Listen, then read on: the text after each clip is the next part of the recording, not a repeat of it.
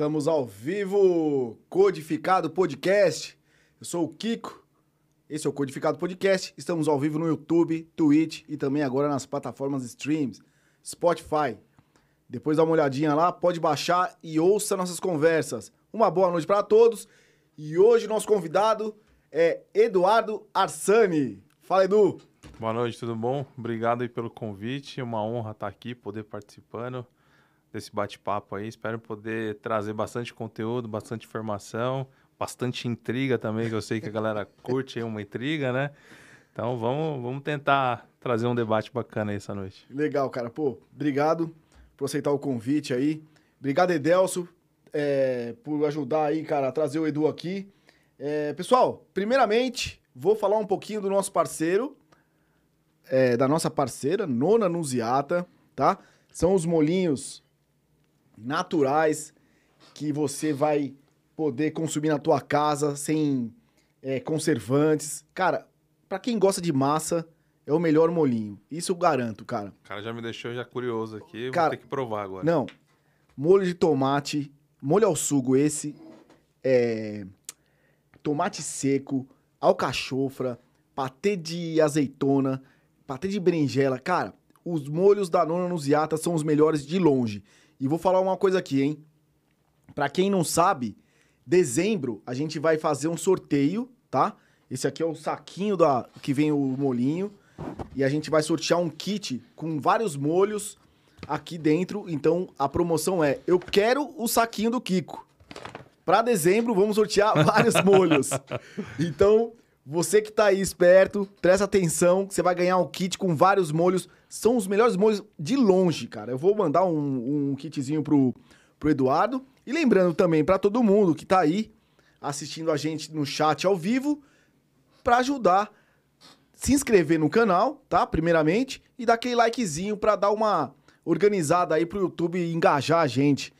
E também vou falar, já falando de coisa boa, Edu, vou falar de CIF Insumos Agrícolas. Parecendo Ana Maria Braga. Hoje vamos falar de CIF Insumos Agrícolas. Você que tem uma planta, que tem hortinha, cara, tem planta em casa, você tem, você cuida de planta, gosta? Cara, lá em casa a gente até tentou, mas não bate sol, né? Então é muito difícil É, é, conseguir fazer uma hortinha. A gente fazia uma hortinha ali, que eu gosto de cozinhar, né? Então a gente faz uma hortinha ali de. Já tentou de tudo, alecrim, já tentou de tudo, cara, mas sem sol não vai, não vai. É. O... a planta você tem? Planta. Não, hoje eu não tenho nada no apartamento, cara. Cara, plantas, tem, tem, tem planta que não gosta de sol, que dá pra ter. Sim. E na CIF Insumos Agrícolas, você encontra, cara, substrato, fertilizante, tudo relacionado à planta você encontra lá, cara. CIF Insumos Agrícolas, eu conheço o dono, o Rui Dyer, vai estar aqui no final do ano. Vamos bater um papo com ele. E é isso aí, gente. Du, obrigado aí, cara, pela presença. Imagina. Vamos falar um pouquinho nessa noite chuvosa de terça-feira. Como é que você Paulo. tá, cara? Tá beleza? Tô bem, tô bem. É, ansioso aí pra poder bater esse papo aqui contigo. Pensei bastante coisa, o que falar. Eu falei, quer saber? Melhor coisa é a gente chegar lá, bater um papo tranquilo, sem compromisso. Claro, cara. Fica tranquilo. E, enfim, tentar trazer um debate eu acho que é um tema bem importante, né? A gente tá falando de educação, educação. É, acho que hoje, é, o- assim, para uma sociedade que quer mudar de patamar, é, é o item mais importante, né? Então, assim, não tem como a gente pensar em melhorar a sociedade, tentar mudar alguma coisa se a gente não mudar a, a educação, né? A educação do país como um todo. Legal, cara. Ó, pra quem quiser seguir o Edu, o Instagram do Edu tá aí na sua tela. É Arsani, tá? E o Codificado Podcast é arroba Codificado Podcast. E você vai seguir a gente também, as nossas novidades, os nossos posts. Edu, e aí, cara? Empreender, influ- é, empreender educacional, é isso? Empreendedor educacional. É, na verdade, minha família, né, ela tem uma, uma escola. A gente tem uma escola aí já há quase 20 anos, né? Ah, então, assim, eu vi a escola nascendo, participei de todo esse processo da escola, de criação, definição do nome, né? A criação do prédio ali, então, o que era, o, o que ficou. Então, participei praticamente de tudo. Engraçado que eu, eu nunca gostei muito de escola, né? Sempre fui aquele, aquele garoto que odiava muito estudar. Você né? era do fundão. Era do fundão, sempre fui do fundão, né? E em 2015, quando, na verdade, eu comecei trabalhando na escola, saí, fui fazer minha carreira pessoal ali, né, na área de tecnologia. Fiquei um bom tempo, depois eu empreendi na, na área de tecnologia, no mercado de e-commerce. Uh, e aí, depois lá na frente, 2014, 2015, a, a vida deu uma mudada, né? É, saí do segmento. Falei, agora, vou fazer o quê? Minha mãe falou, bora voltar para a escola. Eu sabia que seria difícil, porque trabalhar com parente eu não recomendo para ninguém na vida, cara. Se você não tiver, tiver outra opção e trabalhar com parente, não trabalhe, tá? Seja esposa, seja filho, seja pai, seja com quem for. Procure outra coisa. Mas saiba que uma vez que você entra nesse, nesse mundo aí, né? É, não, não tem muito o que fazer, tá? Então, assim, tem que ter paciência, a gente tem que trabalhar. E eu sabia ali que ia ser muito difícil. Eu e minha mãe são pessoas assim muito muito opostas um, um do outro, né? E eu sabia que ia ser muito difícil, mas ao mesmo tempo gratificante. Muito bom a gente poder ver evolução tanto do negócio quanto da família conjuntamente. E, cara, tô aí já desde 2015 tocando, tocando a escola junto com um time incrível que eu tenho lá. Então, a coisa tem ido aí razoavelmente bem aí nesses, nesses últimos anos. Pô, cara, legal, né? Você é um cara novo, né? Pra, tipo, já empreender e tá seguindo esse, esse rumo aí. Quantos anos você tem? Eu tenho 38. Pô, 38 tá novão pra caramba, velho. É, assim, sim, sim esperamos, né? É, pô, tá bem, né? Tá 38 anos. E da onde surgiu, cara, essa vontade aí de, de começar na tecnologia, né, primeiramente? É, na, na, na realidade eu comecei a fazer faculdade de administração, né? Sempre gostei muito de tecnologia. É, via aí o nascimento da internet, né? Então, sou aquela geração que pegou o nascimento da internet. Nosso primeiro computador em casa foi em 94. Meu pai trabalhava num, numa empresa, é, uma, uma empresa metalúrgica no, de São Bernardo do Campo, né? E ali tinha aquele pessoal do TI que viajava para o Paraguai, trazia umas muamba ali. E ali meu pai comprou o primeiro computador, em 94. Uh, e aí, em 94, era o que? Era um Pentium 3 com 4 GB de memória RAM, era uma coisa, tipo assim, incrivelmente absurda para a época, que era uma né? puta máquina, né? É, um monitor de 14 polegadas com CD-ROM. Não, nem tinha CD-ROM, né? Era, era o disquete flop A e um disquetinho B. Cara, ali assim, comecei a mexer algumas coisinhas, não tinha nada, era só sistema operacional, um joguinho de paciência ali do Windows 3.1, que era uma coisa incrível para época, né? E a coisa foi indo, foi evoluindo, foi evoluindo. E em 96 eu tive o primeiro contato com a internet, aquele modemzinho discado, né? Que fazia aquele barulho incrível, esperava de madrugada pra gente poder entrar na internet. Você que é jovem aí, não, entende, não, não tem ideia do que é esperar até meia-noite para você poder entrar na internet. Você não sabe o que é esperar carregar uma foto, né? Exatamente, não sabe o que é. Nem foto, é abrir a página. Você tinha que esperar assim 10 segundos para carregar uma página que não tinha absolutamente Meu nada. Deus do céu, verdade, cara. Nada de informação, né? É, e aí, cara, a coisa foi indo, foi indo, foi indo, foi evoluindo. Uh, entrei na faculdade, fiz faculdade de administração pela SPM.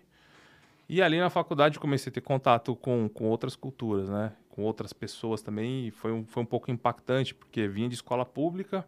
E aí, do nada, o cara vai passa um ensino médio numa escola particular religiosa, né? Católica, ali na Vila Formosa. E, de repente, vai para a SPM, que é uma faculdade de elite aqui na, na, na, em, São, em São Paulo, no Brasil, né?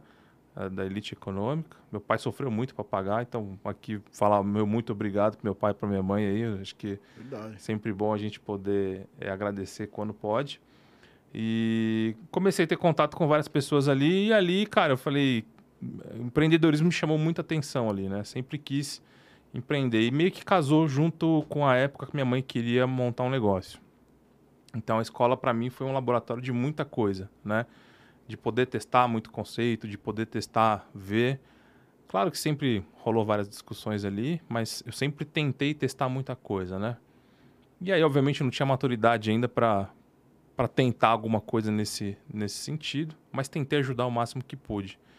E aí, quando a relação pessoal ficou difícil, eu falei, acho que está na hora de eu, de eu partir, procurar alguma coisa, e eu fui fazer um estágio numa empresa de telecom, Uh, comecei estagiando no, numa área comercial, então consegui desenvolver bastante uma habilidade comercial minha ali na, na época, né? Mas sempre gostei muito da parte de, de marketing digital. Então, conheci uma pessoa ali que também me ajudou muito, me, me, me trouxe muito conhecimento de marketing digital.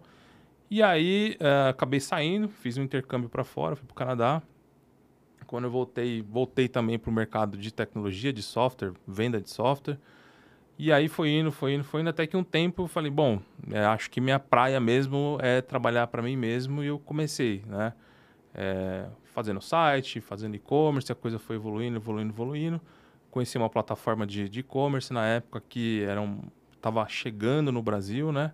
Então fiz aí praticamente tudo nessa época, né? Vendi, implantei vários projetos, projetos de pequeno porte, médio porte, grande porte. É, consegui me desenvolver enquanto pessoa, enquanto profissional, amadureci muito, né? Brinco que acho que em cinco anos aí eu amadureci 20 anos, assim, da, da minha vida pessoal e profissional, né? aprendi a pagar conta, ser responsável por mim, ser responsável pelos outros, né?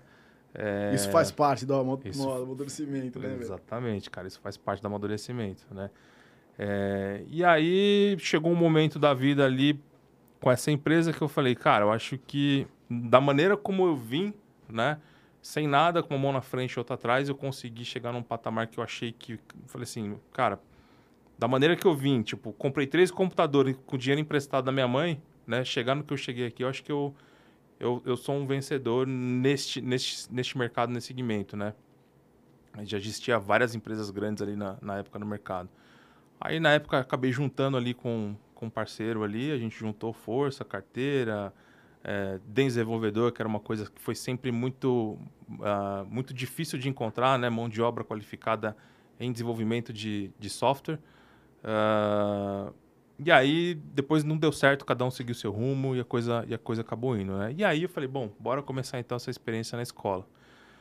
E o meu, meu maior choque, na realidade, foi chegar numa escola que, por mais que era da minha família, por mais que era particular... Ah, a escola era da sua família. É, já era da minha família, né? É, um ambiente, assim, que eu falei, bom, beleza. Cheguei lá, a escola já tinha 300, quase 400 alunos e a gente tinha uma conta de e-mail na escola, para a escola inteira. Falei, se alguém precisa mandar um e-mail para mim, tem que mandar nessa conta e todo mundo vai ver. Se um comerciante precisa mandar alguma coisa, vai ser nessa conta, todo mundo... Falei, meu, não dá, né? Bom, aí comecei, falei, vamos, vamos entender a dinâmica da escola. E a coisa foi indo, foi indo, foi indo. E eu me senti, na realidade, cara, nos anos 90, na época que eu estudava numa escola pública, né? Porque, assim, a realidade da escola era carteira, um quadro, as pessoas falavam e aí é, as pessoas sentadas tentando ouvir, tentando entender, a coisa meio que não, não, não tinha mudado nada da minha época, né? É, desculpa a pergunta, mas você tem quantos anos? Eu tô com 42. 42. Se eu pedir para você fechar o olho hoje e fazer o seguinte exercício, como que você lembra da sua sala de aula?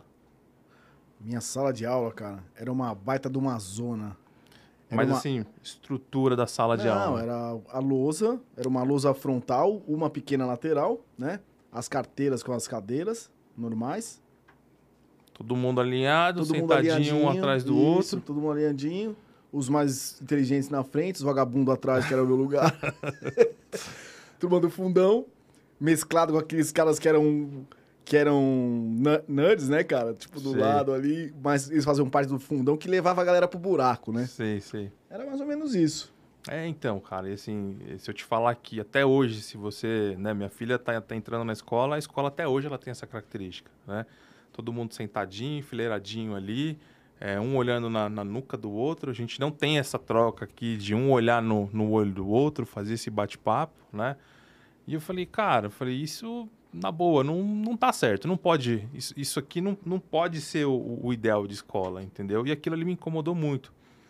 E eu comecei então a procurar, eu falei, o que, que tem de diferente para eu falar, olha, é, o cara vai vir, vai estudar na minha escola, na escola aqui da, da gente, o que, que essa escola tem de legal, né? Ah, você pode ter ali uma aula ou outra, tipo, ah, sei lá, quem gosta de luta oferece um, um jiu-jitsu, uhum. um karatê, a escola que tem uma estrutura de natação, põe uma natação, mas assim, isso não é a essência da escola, né? A essência da escola é a gente poder desenvolver parte cognitiva, parte social, né? Ou seja, fazer amigos, trocar ideias, trocar experiências, né?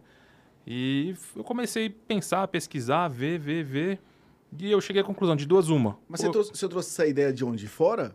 Você, você veio com uma cabeça meio moderna, assim, né? Você, foi quando você foi pro Canadá e voltou? Não, não, não. Na verdade, me incomodou o fato de eu entrar num ambiente, aquele ambiente me remeteu aos anos 90. O que você viveu. Exatamente. Né? Eu odiava estudar. É, não, mas é, é- é isso mesmo, cara. A gente acho que tinha um negócio com estudar porque não era o que a gente queria estar, né? Exatamente. A sala de aula não proporcionava o que a gente queria. Exatamente. Então, assim, eu ia pra escola porque era obrigado. Se não fosse, minha mãe me arrebentava. Minha mãe era professora. Ah, sua mãe era professora. Exatamente. Eu estudei em muita escola que ela, que ela deu aula, né? Então, assim, eu tinha que ir e ainda sofria aquela, aquela do bullying, né? Tipo assim, se aprontasse, é, o filho da professora tá aprontando, né? então, assim, era, era, sempre foi uma, uma coisa que me deixou muito, muito chateado, muito irritado, né? Então, assim, quando eu fui pra escola, eu falei, cara, o que, que, que eu posso fazer aqui para que aquele moleque que tá sentado na carteira não tenha a mesma sensação que eu tive, né? E aí eu comecei, cara, pesquisar e ver e ver. Na época já que eu trabalhava com, com e-commerce, eu fazia revenda de produto Google, né? Então, o AdWords, né? O, o, a- o Gmail lá, que era um Gmail pago, entre outras coisas. E logo em 2015 o Google trouxe aí uma solução que ele chamou de Google for Education. né? Ou seja, a mesma versão empresarial que você comprava para a tua empresa, só que para a escola. Eu fiquei sabendo daquilo ali, é, comecei a pesquisar, pesquisar, pesquisar, e eu descobri, falei, pô, isso aqui é de graça para a escola. Falei, como assim de graça? Eu vendo para um, uma empresa e o Google tá me dando isso aqui para usar de graça na escola? Falei, acho que é oportunidade. É aí que eu começo então a trazer alguma, alguma coisa de novidade para a escola, né? Eu falei assim, bom, e se eu der o celular na sala de aula pro moleque, pro moleque usar? Porque o celular, todo mundo já tinha celular, né? Meu primeiro celular foi com 20 anos na faculdade. Mas a molecadinha hoje em dia, a gente tem acesso a- celular, internet com muito mais facilidade, né? Falei, e se eu introduzir o celular em sala de aula? E aí que começou todo um processo de mudança na escola, né? Então, acho que a primeira grande mudança que eu precisei trazer e aí que gerou um grande debate foi, antes não podia entrar celular na escola. Aí agora o cara vai para a sala de aula e pode usar um celular? Então, isso lá em 2015 foi muito impactante, tanto para a gestão da escola na época, né, quanto para as famílias entenderem. Por que, que até ontem não podia usar celular e agora o moleque pode usar celular? Ah, mas e na prova? E não sei o quê? E não sei o que lá. Cara, é a oportunidade de ele estar estudando. O celular, na realidade, ele é uma grande ferramenta, né? Tanto para o mal quanto para o bem. Pensando que a escola é um ambiente onde a gente troca informação, né? Eu entendo que a escola, então, ela precisa mostrar que o celular... Qual é o lado bom do celular?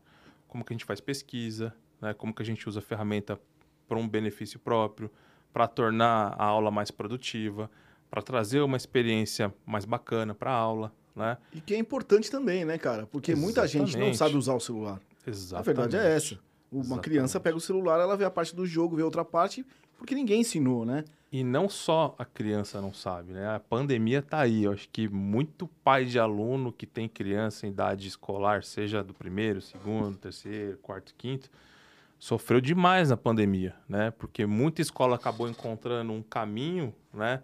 A gente, graças a, assim, não, não precisou procurar um caminho porque a gente já vinha nesse caminho, né?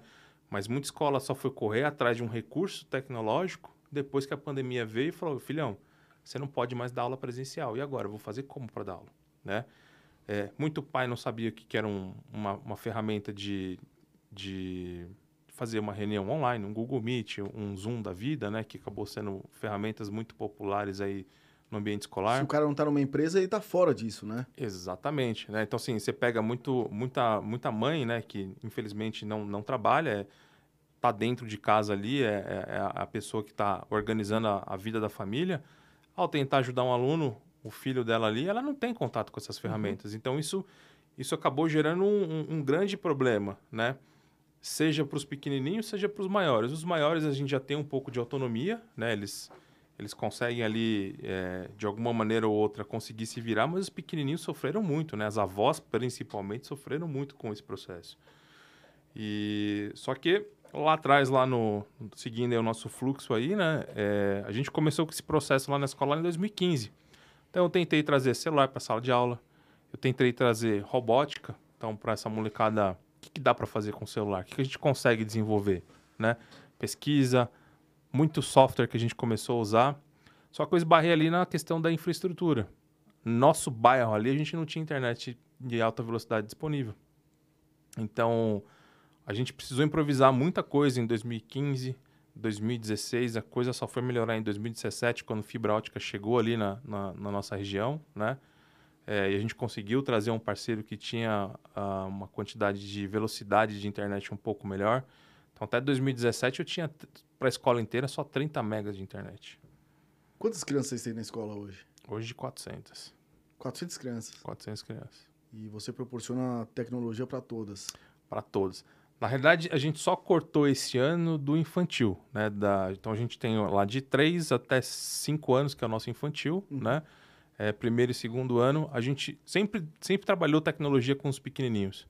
Só que esse ano, em função do Covid, foi retorno de volta às aulas, a molecada já tinha ficado reclusa em casa em 2020, a gente optou por, beleza, a gente tira essa aula de tecnologia e vamos dar aula na quadra, educação física, aula de dança. Por quê? Pra, porque era um ambiente maior, uhum. eu não estou fechado no ambiente de sala de aula, e era a oportunidade da criança que ficou reclusa em sala, em casa ali, né, sem contato com, com o amiguinho, para ele desenvolver parte motora, parte física, né, parte social, brincar com, com, outras, com outras crianças, que foi uma coisa que foi, é, infelizmente, podada delas aí. Elas não puderam ter contato com outros, com outros amiguinhos, né? Então, a gente tentou seguir nesse caminho. Para o ano que vem, a gente não sabe ainda se vai manter essa, esse modelo novo aí ou se a gente volta para o modelo antigo. Então, a gente está tá num debate interno lá muito grande para saber se volta ou não, né? É, porque a gente tem um modelinho lá onde, a partir do terceiro ano, a criança ela já precisa começar a fazer algumas coisinhas com o celular. Então, ela precisa entender de cidadania, ela precisa entender o que, que é um e-mail, qual que é a senha dela, por que, que ela não pode passar a senha para o amiguinho ou para alguém isso é de fora. né? Exatamente. E, e, e, a gente só consegue perceber a, a importância disso, por exemplo, volta de novo na questão da pandemia, né? É, muitas escolas e muitos professores, infelizmente, por exemplo, acabaram encontrando ali uma solução para poder passar conteúdo para os pais e para os alunos através do WhatsApp, né? E se a gente for parar para ver ali, né, qual que é a, a, possibilidade que o WhatsApp nos permite, né? O WhatsApp não permite criança ter uma conta de WhatsApp, né? É, por quê? Cara, rola de tudo no WhatsApp. Você é adulto, você tem WhatsApp, eu tenho WhatsApp, né? E vocês devem ter visto vários casos de professor que encaminhou, né, vídeos de violência ou vídeos pornográficos para grupo de, de crianças, entendeu? Então, é, é, acaba sendo um ambiente onde não é o ideal para a gente poder desenvolver é, conteúdo com criança, uhum. né? Beleza, a gente entende ali o estado de emergência, professor nunca foi preparado, nunca recebeu nenhum tipo de orientação nesse sentido da escola, seja ela pública ou seja ela privada, né?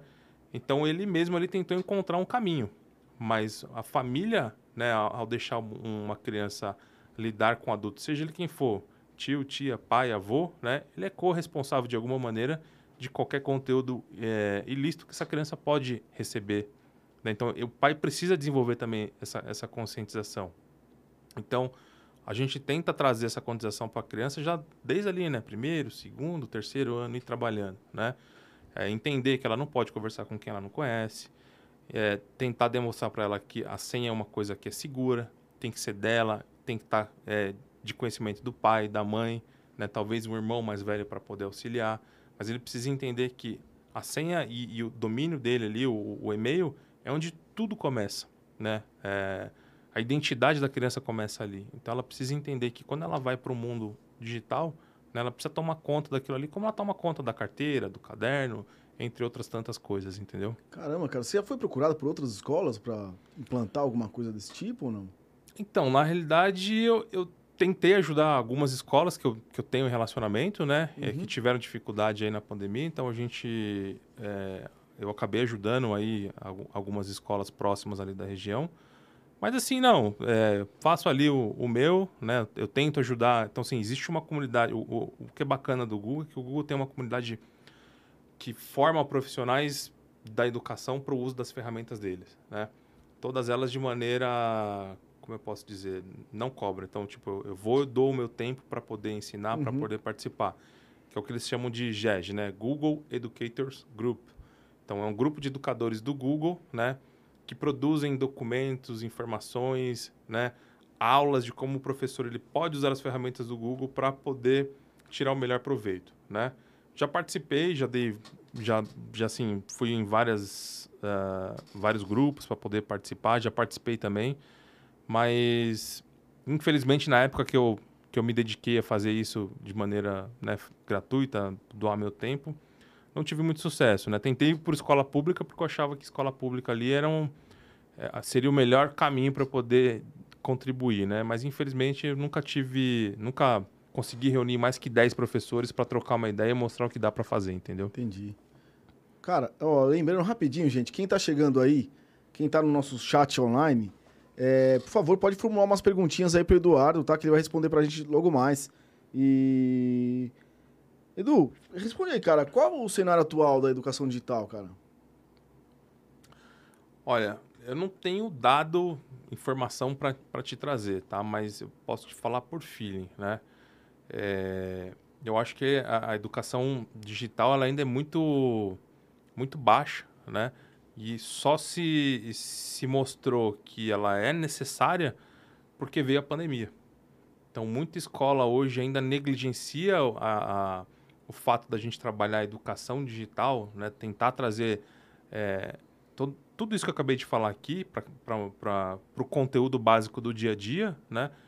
É, porque a, a, pandemia mostrou, falou, olha, ou eu começo a ensinar o aluno a usar um Google Meet, né, fazer uma apresentação, porque eu não tenho mais o cartaz para ele ir lá na lousa e fazer uma apresentação com um cartazinho colado, né? Ou eu começo a fazer isso por causa da pandemia, ou então eu, muita escola vai morrer. Isso pensando no, no segmento privado, né? Pensando na pública, cara, é, assim, é, é de, de chorar, sabe? Eu conheço, assim, pouquíssimas experiências que deram certo e que, que a coisa tá indo. Eu, eu posso citar alguns dados aí relacionados, por exemplo, ao governo do estado de São Paulo. Eu sei que o governo do estado de São Paulo, pensando na pandemia, colocou muito dinheiro né, para poder estruturar escolas. Então, trazer computador, trazer TV, trazer Wi-Fi, internet para dentro da escola, mas infelizmente falta aquela parte ali que é na realidade a pessoa, né? Então, beleza, eu compro equipamento, disponibilizo equipamento, mas como que o cara usa? Como que o professor vai usar? Como que o aluno vai usar, né? Ah, tem Wi-Fi, mas o Wi-Fi o cara, o aluno e o professor precisa autenticar, fazer uma autentificação ali no hotspot. A escola não tem ninguém de TI para auxiliar esse aluno, esse professor fazer uma autentificação. Então, na maioria das vezes, pelo menos das escolas que eu conheço ali da região, a escola tem internet, tem Wi-Fi, até tem um computador lá para a galera usar, entendeu? Mas o professor não sabe usar. O aluno não sabe usar. Aí o professor não consegue levar a turma dele para a sala de informática para poder usar aquele recurso e a coisa fica sempre meia, meia que solta ali às vezes o recurso fica inutilizado, entendeu? E a gente perde, né? Perde, é, perde o aluno, perde o professor, perde a sociedade, perde todo mundo, né? E você falou uma coisa interessante, cara. É, o recurso inutilizado, é, você fez faculdade, na época da faculdade, quando você entrou, se bem que você fez uma faculdade é, paga, né, tal, muita gente já sabia usar computador. Sim. Mas você vê no meio de um monte de adulto que as pessoas não sabem utilizar ainda, né? Sim, Você imagina na, na, criança, assim, quanto, quanto recurso a gente perde no meio do caminho, né? Por falta de ter um, uma, uma instrução antes, para você chegar no... Né? Até para fazer um curso técnico e tal, para conseguir né, conciliar a estrutura tecnológica pro dia a dia, né, cara? Você chegar Sim. em algum lugar, porque hoje em dia tudo funciona em cima disso, né, Eduardo? É, tudo, cara. Absolutamente tudo que você pode pensar funciona. Por exemplo, o pessoal está em casa lá, provavelmente a maioria do pessoal deve estar tá assistindo isso aqui num celular, né? É, numa rede 3G, 4G, é, ou no computador, numa TV, Smart TV ali conectado na internet, né? Então, cada vez mais as coisas vão, vão, vão passar pela internet. Seja a sua geladeira, seja o teu micro-ondas, seja a sua máquina de lavar, vai integrar com uma Alexa, vai integrar com o teu aplicativo no celular, você vai conseguir monitorar muita coisa. E essas coisas, por mais que sejam mais, cada vez mais fáceis, né, as pessoas é, são mais coisas, né, cada vez mais penduricário que a gente vai colocando ali e as pessoas têm dificuldade de usar, né, mas acho que o, o, grande gap, né, que a gente, enquanto sociedade, a gente acaba perdendo aí, na realidade, é a oportunidade de, de poder ganhar financeiramente com relação a isso. Por exemplo, o que eu quero dizer é força de trabalho. A gente, eu, eu gosto de citar o exemplo do, do Uber, né? Acho que o Uber ele é uma, uma grande sacada do ponto de vista é, como ferramenta social, tá? Então, por exemplo, o cara perdeu o emprego, ele tem um carro, ele vai lá, cria a conta dele, põe o carro dele para trabalhar e ele está ali, na realidade, é, repondo uma renda que ele perdeu, tá? Prestando serviço como motorista. Porém, o motorista, na realidade, ele, quer queira, quer não, é, em algum momento da vida, ele vai acabar sendo substituído pela direção autônoma. Porque uhum. a direção autônoma, ela, ela, ela, é realidade já na China, ela é realidade nos Estados Unidos. Então, assim, é uma questão de tempo para chegar, né? O que eu estou querendo dizer é, é, a gente produzir um carro autônomo demanda conhecimento técnico, demanda pessoas capacitadas, né? E quando a gente não faz o básico, que é ensinar uma pessoa a usar um computador, dificilmente eu vou dar a, a, a essa sociedade capacidade dela produzir, por exemplo, um carro autônomo ou desenvolver um aplicativo como o Uber, que vai ser um, que é um grande unicórnio no mundo, né? Uhum. Que, que é onde está, de fato, a geração de valor, a geração de riqueza para uma sociedade. Então, a importância da gente falar, olha, tecnologia para a criança hoje na escola é tão importante, por quê? Porque a gente tenta, a, a gente cria a possibilidade de fazer com que a, a, novas empresas, por exemplo, é, carro elétrico, é, um outro aplicativo, possa surgir, entendeu? Não sei se eu, se eu, se eu sim, consegui sim. deixar mais ou menos claras sim, as ideias, né? É, é. A gente fica mar, sempre marginalizado, sempre, é, sempre naquilo que, sabe, é sempre braçal e nunca, e nunca traz de fato dinheiro efetivamente para a sociedade, sim. né? É, cara, a gente sofreu aí com a pandemia e vocês também na escola, você já falou já da, da, da implantação aí, que implantou a tecnologia. E o que, que, você acha do ensino à distância, cara? Você acha que é eficiente? Cara, é, assim, ensino à distância, eu acho que ele é realidade, né? Chegou para ficar e não vai embora. E vai ficar cada vez mais evidente a questão do, do, do ensino à distância a questão que a gente tem hoje é que o ensino à distância ele está mais focado no adulto, né? Então, onde que a gente faz o uso do ensino à distância? Aquele adulto que, por exemplo, não teve a oportunidade de fazer faculdade ali ao terminar o ensino médio, né? Precisou trabalhar, perdeu uma janela na, ali de tempo e lá mais para frente, por uma oportunidade ou por alguma coisa, ele vai tentar fazer uma faculdade, tá? Então, é muito característico hoje o ensino à distância tá, tá nas faculdades, né? Eu acho que a gente vai começar a ter presença mais forte hoje de, de ensino à distância no ensino, com o novo ensino médio chegando. Então, isso vai ficar mais evidente.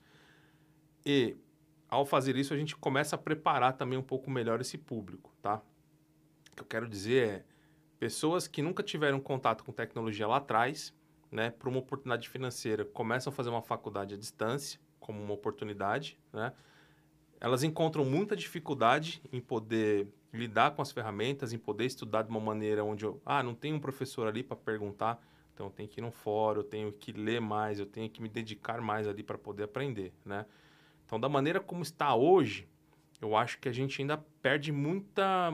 É, a gente não consegue trazer qualidade para a formação dos alunos, tá? À medida que a gente vai formando alunos em AD da base até lá mais para frente, eu entendo que daqui a pouco a gente começa a trazer mais qualidade na formação desses alunos. Entendeu? Então, é uma questão de, de tempo para a coisa ficar mais evidente de qualidade, tá? Mas, não, assim, EAD veio para ficar e não volta mais. É, e às vezes o aluno, o adulto, né? Cara, ele, ele fica melhor até no ensino à distância, né, cara? Fazendo de casa, com a tecnologia apropriada, né? Com os equipamentos é, legais na tua casa do que ir até a, o lugar físico, né? É, você precisa pensar. Por, por, cada pessoa, né? É, é, muito da maturidade do, do indivíduo que está fazendo o curso, Sim. né? Porque assim, às vezes a pessoa fala, ah, eu vou para a faculdade presencial porque é melhor. Depende, tá? Uma, pega o trânsito para chegar, deslocamento, gasto gasolina, gasto tempo. Aí chega lá, o cara não tá bem né, tá com dor aqui, tá com dor ali, ele, o professor tá lá falando, o cara que tá falando ali, aquela aula não vai voltar, né? Se eu não aproveitei é, com bem aquele tempo, aquele tempo foi perdido. Diferente do EAD. O EAD não. Cara, eu tô lá, eu não tô bem, né? Beleza, eu não vou fazer. Eu, não, eu, não, não, não sou obrigado a fazer aula aquele dia. A aula tá gravada. O cara volta lá, ele assiste aquela aula no momento que ele estiver bem. Né? O, que, o que precisa se, se atentar aí é a pessoa tem que ter maturidade né, para entender quais são as obrigações dela, do que ela precisa fazer, se dedicar aquilo ali para ela poder absorver aquilo com qualidade. Então, quem se propõe a estudar de fato, pouco importa se é D ou se é presencial, tá? Então, você vai conseguir absorver e ter resultado em qualquer uma mas, das modalidades. Mas eu acho que o cara que se propõe a fazer um curso EAD, cara, que realmente ele quer, né? Ele quer, porque assim, é, a gente vê, né, vários cursos, pô, vou tentar fazer, tal, não sei o quê, mas, pô, cara, pra você pagar um curso, o curso EAD é pago também, né, cara? É, é geralmente o mesmo valor? Ou é um pouquinho mais barato porque não tem a presença Costuma ser mais barato. É? Costuma ser mais barato porque dá para escalar, né? Então, uma turma aqui na sala você tem normalmente ali 40, 50 alunos. Uma plataforma EAD você pode colocar o Brasil inteiro começando um curso, né? Porque você não tem a obrigatoriedade do dia a dia Sim. ali, mas você tem um roteiro, né? Que você precisa seguir. E o aluno que faz aquele roteiro com qualidade, assiste o vídeo, presta atenção, lê o texto, faz ali as, as atividades que precisa fazer, cara, em nada difere daquele cara que está no presencial. Tanto é que o diploma, quando você pega o diploma do curso presencial e do EAD, é, não tem diferença escrita nenhuma no diploma que você fez é, online ou que você fez presencial. O que existe, na realidade, é um grande preconceito né, das pessoas que não, enfim, que não, não se informam, né? É, e, ah, tipo, o cara fez porque ele fez EAD, entendeu? Porque ele acha que ele foi na, pro, pro, pro, lugar físico lá, ele é mais que o cara que ficou lá na sala dele com os pés pro alto assistindo, né? Exatamente. Que na verdade o cara pode estar absorvendo muito mais do que o cara tá lá no fundão cansado pra caramba, né, cara? Com a cabeça Putz, com a cabeça baixa. Quantas vezes eu não vi isso? Exatamente, entendeu? Quantas vezes eu não vi isso? Cara, minha época, o professor dava aula, a professora falava, gente, pega esse, essa matéria lá na Xerox. Tinha que ir lá pra esquina, velho, buscar. Aí o nego ia lá e imprimia um calhamaço, porra, o cara ter uma facilidade dessa hoje é legal pra caramba, né, bicho? É, então, por exemplo, naquela época lá, a gente tá falando de, ah, pega o livro, vai lá na Xerox, tira a cópia, cometendo crime, né, fazendo cópia de, cópia de, de livro ali, né, é, de é, conteúdo autoral. É, mas assim, hoje você tem, o professor já deixa o, o PDF pronto pro cara, com a autoria dele, com a pesquisa dele. O cara só precisa né? É, como diz um, um, um, famoso filósofo aí, sentar a bunda na cadeira e estudar, cara. Porque quem quer faz, faz, faz acontecer, independente do lugar, independente da plataforma, independente do meio. Se é no celular, se é no computador, se é num MacBook de, sei lá, 50 conto, entendeu? Ou sentado na carteira. O cara que, que é aluno, bom aluno, que quer aprender, aprende em qualquer lugar. É, cara, eu, eu, acho que o problema não é o bom aluno. O problema é o mau aluno, né? É. Eu, eu me identifico no mau aluno, que eu falo, cara, esse cara, eu quero ver o cara pra entrar na mente desse cara que é mau aluno, né? Porque isso é ruim, né, cara? Tipo, às vezes o mau aluno não é porque ele é mau aluno, é porque alguma coisa tem que tirar ele daquele foco, né? Eu fico Exatamente. pensando nisso. E, e assim, pena, né, cara, que a gente vai ter essa mentalidade, essa essa cabeça que, porra, você tem que estudar, né, cara? Que a vida é isso pra você absorver conhecimento, caramba, depois de velho, né, velho? É uma merda, porque criança não quer saber, moleque é imbecil. Falar, não, cara, sei de tudo tal. Mas, cara, cara, me fala uma coisa. É, diante de tantas plataformas de estudo, existem as que estão na liderança em termos de eficiência? Eu não diria eficiência, mas assim, eu diria que hoje é, a gente tem plataformas com características específicas, tá? Então, por exemplo, a gente tem o, o Blackboard, que é uma hoje talvez é a, a principal plataforma aí no, no mundo, né? Usada principalmente pelas faculdades para você criar essas trilhas de aprendizado. Então, o que, que são trilhas de aprendizado? A gente tem a disciplina, eu tenho as, as aulas gravadas ali do professor, né? Eu tenho o texto, aí depois do texto o cara tem que fazer tais e tais e tais atividades que vão computar pontos. Então, isso são as trilhas, né? Então, a Blackboard hoje é uma das principais plataformas de aprendizado com foco muito em graduação, tá? Eu, eu, pelo menos eu conheço mais em graduação. Não conheço nenhuma, nenhuma escola que utilize é, o Blackboard, no, assim, ensino médio, ensino fundamental uhum. 1, ensino fundamental 2, tá? Uh, aí temos Canva, temos algumas plataformas open source que você não paga pela licença, né? É, que são plataformas gratuitas. Uh, e aí a gente tem o que tem no, no, mercado brasileiro, falando aí de educação básica, né? Nós temos os dois grandes players que na realidade acaba sendo o Google e Microsoft, né? Ambas possuem uma plataforma que derivaram aí da, das ferramentas de escritório, né? Então, Google Docs, Microsoft Word, é, Google Planilha, Excel, PowerPoint, Google Apresentações, né? Então, essas duas empresas, elas, elas têm ali um pacote de produtos que eram utilizados principalmente para os escritórios, pelas empresas, né? É, e o Google acabou percebendo que tinha uma oportunidade aí no mercado educacional, criou uma plataforma ali chamada Google Sala de Aula, né? Pegou, envelopou isso tudo num, num, num produto chamado Google Education falou para as escolas, tó, utilizem, de graça, tá? Qual que é a grande sacada aí do Google na frente da Microsoft? falando desses, dessas duas principais plataformas, né? É, que o Google, na realidade, nunca cobrou das escolas, sempre teve uma opção gratuita e tem a versão paga. Né? Lá na escola, hoje a gente usa a versão paga. Existem algumas diferenças, depois explico. Uh, e a Microsoft sempre cobrou logo de cara, né?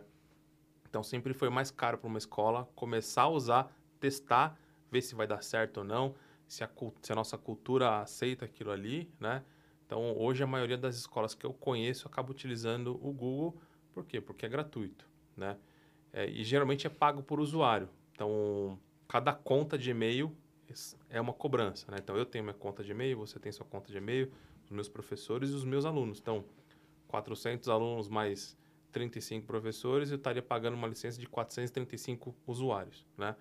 A hora que você põe isso dentro de casa, acaba ficando caro até mesmo porque é uma cobrança em dólar. E o dólar indo quase a seis conto, entendeu? tá ficando, tá ficando um pouco difícil administrar essa conta. É, já a Microsoft não. Então, ela nunca deu essa opção gratuita, né? Sempre cobrou. Então, acho que hoje o Google, eu, eu não tenho nenhuma, nenhuma fonte para poder citar, então por isso eu digo acho. Acho que o Google, nesse sentido, é, tem um market share aí maior, né? Mais robusto não significa que é melhor ou pior que, que a outra, tá? Eu, eu acho que é melhor. Para a experiência que a gente tem lá, eu acho que é melhor. Mas eu não posso dizer que é melhor ou que é pior. Vai muito da, da característica de cada, de cada escola. Pô, cara, como é que os alunos é, veem isso assim de vocês? Os pais do, dos alunos tal? A escola é particular? Escola particular. Hoje lá a gente é particular. É? O, aluno, ele, o, os pais, a mensalidade qual a influência da mensalidade nessa tecnologia toda? Hoje, muito pouco, tá? Tô falando ali da, da mensalidade como um todo, impacta em torno aí de 15, 15 reais é, por mês ali, que eu pago para o Google, entendeu? Para o aluno poder usar essa Caraca, para tudo isso, cara? É, que... por mês, né? É, o, o que é legal, né? Que eu, que eu acho que é legal. Então, por exemplo, sei lá, eu pego um aluno que entrou o primeiro ano hoje lá na escola ele vai, sei lá, sair no ensino médio. Então, a gente está falando de é, 4, 5, 9, com 3, 12 anos de, de estudo, né? Supondo que o aluno fique os 12 anos lá dentro da escola, é, desde o primeiro documento que o aluno produz na escola até o último documento, toda essa vida acadêmica do aluno que ele produz de informação, de dado, ele fica armazenado lá na escola. Então, eventualmente, se, ah, sei lá, o professor pediu um trabalho, né? Ah, eu lembro que um professor lá na, na sei lá, na, na, quinta série, eu fiz um trabalho parecido assim, assim, assado. Ele vai lá no Google Drive dele lá, faz uma pesquisinha. Pô, tá cheio, ó, tá vendo? Tá aqui, informação, apresentação. Então, a, a ideia é que esse aluno não parta de novo do zero, né? Que ele use aquela pesquisa que ele já fez lá atrás como base, que ele possa pegar aquela apresentação que ele já fez, dar uma melhorada, dar uma enriquecida com dados novos e poder fazer a apresentação. Mesma coisa o professor, né? Então, assim, todo ano, se o professor está na, na mesma, no, mesma, no mesmo conteúdo ali, né?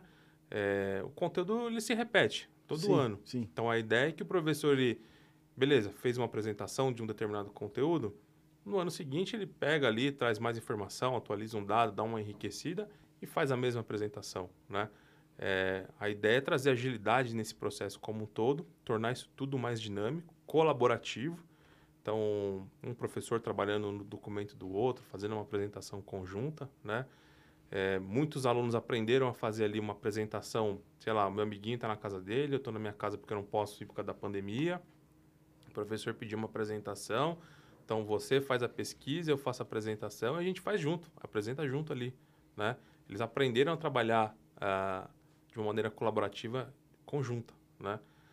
Trabalho em grupo desde oh. os primórdios sempre deu muito Su super deu importante, né, cara? Exatamente. Para evolução do ser humano, né? Exatamente. Socializar, isso é importante para caramba. Sempre deu muita discussão, né? Então, assim, a ideia de, de fazer o uso dessas ferramentas é poder proporcionar justamente essa interatividade, essa troca, né? É, poder trabalhar remotamente. Hoje eu faço um, acabo trabalhando também para um, uma outra empresa, a empresa de Santa Catarina. Eu estou em São Paulo, eu tenho gente da Bahia, eu tenho gente do Rio Grande do Sul. Então essa galera toda tá ali trabalhando no mesmo dia, simultaneamente, simultaneamente na mesma coisa. Cada um num lugar do mundo. Né? Uhum. Né? Então a ideia também já é preparar essa, essa criança para, cara, essa, esse mercado. Isso, é, isso não vai voltar mais. Né? É, a maioria das empresas perceberam que Cara, eu não preciso pagar aluguel para uma pessoa estar tá ali, trabalhando ali, sendo que ela consegue fazer isso de casa dela, claro. não se desloca. Não, não, não, sabe, não precisa pegar esse trânsito louco de São Paulo, ou sei lá de onde que seja. Às vezes é melhor para a pessoa trabalhar de casa, né, cara? Exatamente. Depende de cada pessoa, mas às vezes é muito melhor para ela. Ela produz muito mais de casa, às vezes, do que tá lá. Exatamente. Cara, você falou de pandemia. É... A pandemia contribuiu em que sentido para o avanço da educação digital, cara? Essa pergunta é, ela, ela acho que ela é muito importante, tá? Eu acho que ela eu posso responder ela como muito importante, porque ela tornou-se, é, ela trouxe o disruptivo, né? Ou seja, se eu não ensinar tecnologia para criança hoje, né, significa que em algum momento, se tiver uma nova pandemia, eu vou ter de novo um novo problema. Então, se eu quiser mitigar esse problema, eu preciso trazer essa realidade para o dia a dia em sala de aula, para o professor, para a minha organização, para a escola, para o aluno, né? Eu mitigo todo esse problema. É, só que ao mesmo tempo que eu acho que foi extremamente importante disruptivo, eu acho que a gente perdeu uma grande oportunidade quando a gente olha, principalmente para a escola pública. Né? A escola pública, ela, ela não consegue aí é, lidar com, com a parte tecnológica até hoje. E é, é só ver, né? É, motorista de ônibus não parou, gari não parou, é, entregador de, de iFood e de Mercado Livre não parou. Teve uma galera que parou e que está voltando agora, né? E qual é a única categoria hoje que, se você for fazer uma análise aí, não voltou ainda como um todo? As escolas. Professor de escola é. pública, né? É, então, não, na minha concepção, não faz sentido ainda o professor não ter voltado. A gente está falando que eles exigiram ali vacinação. O governo disponibilizou vacinação, né? É, e a escola, a escola pública ainda não funciona, cara. Assim, já, não que não funcionava como deveria antes, mas a escola pública ainda, cara... Por que, que você... você acha que não funcionou, cara? Cara... O que, que falta? Material humano? Sindicato. É? É sindicato. É, infelizmente, sindicato é, educacional, principalmente aqui em São Paulo e acho que no Brasil como um todo, ele é muito forte né? Ele consegue exercer um poder de influência muito grande aí sobre, sobre educação, o que na minha visão é muito ruim, entendeu? Uh, e a gente, cara, a gente está trazendo aí, assim, está formando uma geração que daqui 10, 20 anos, cara, vai trazer muito problema para a sociedade. Então, assim, a alegação hoje é, ah, risco. Mas qual que é o risco?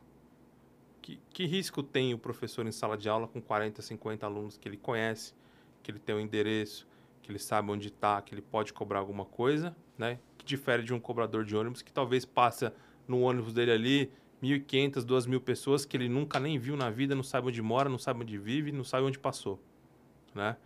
É, então, assim, é, cara, sei lá, acho que daqui 20 anos, cara, a gente vai trazer mais problema do que solução efetivamente para essa que essa pandemia acabou trazendo. Você estudou em escola pública, né? Estudei. Eu, eu também estudei, cara. A sensação que eu, que eu sinto, assim, é que as pessoas, por exemplo, você faz parte de um colégio particular. a sua preocupação, cara, em dar ênfase em algumas coisas para os alunos é, é, é muito focada, assim, é muito nítida. E na escola pública, eu não sei, é, é óbvio, né, cara, que, pô, tinha uns puta aluno que, que passaram na USP, que eu conheço, da minha sala. Mas eu não vi uma preocupação com o aluno, né? O aluno desenvolver, assim. Você acha que, tipo, implantando, para o cara implantar, o cara chega, o Eduardo, vem aqui, cara, você vai ser o responsável para implantar tecnologia numa escola pública. Existe um passo a passo, o cara tem que chegar lá do 0, 01, 02, 03, 04, para chegar no, no nível de escola igual a sua? Eu acho que tem um roteiro que a gente precisa seguir, né? Minimamente, né? Vai desde infraestrutura, né? Eu ter internet, eu ter Wi-Fi, eu ter equipamento. E acho que a grande sacada da gente poder ter escolhido o Google, na verdade, aí é por quê? Porque eu, por exemplo, é, pensando, uh, sei lá, por que, que a gente acabou usando o Google e não outra plataforma, né? Que a maioria das crianças já tinha um telefone celular. E esse telefone é normalmente um Android, tá? E o Android é do Google. Então. Ela precisa ter uma conta no Google. Ela precisa ter uma conta no Google. Então, em vez de ela estar tá usando a conta dela lá que o pai não consegue monitorar, né? Eu dou uma conta educacional onde eu consigo monitorar. Então, eu não preciso falar para, eu não preciso chegar para a escola e falar, olha, a gente precisa fazer um investimento aqui, comprar 50 computadores, 50 notebooks. Não, porque tudo que eu faço no notebook roda no, no celular. Então, a gente não precisou fazer um investimento muito grande em infraestrutura, em equipamento, para que a coisa toda pudesse funcionar. Acho que essa foi a primeira grande sacada, né?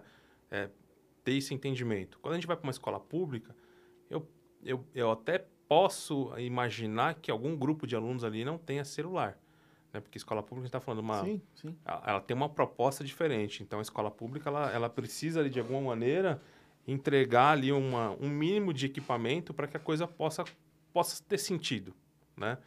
É, uma vez que a gente atende essa questão de infraestrutura, de equipamento, de internet, cara, é metodologia de implantação, né?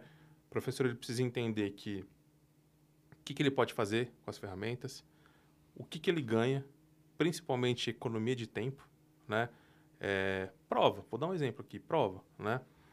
Professor vai lá, prepara uma prova. Na minha época, rodava lá no, no stencil ali, vinha aquela prova cheirando a álcool, a gente dava aquela cheiradinha. Nossa, assim, ali falava. que começou tudo. Ali que começou todo, todo o problema, né?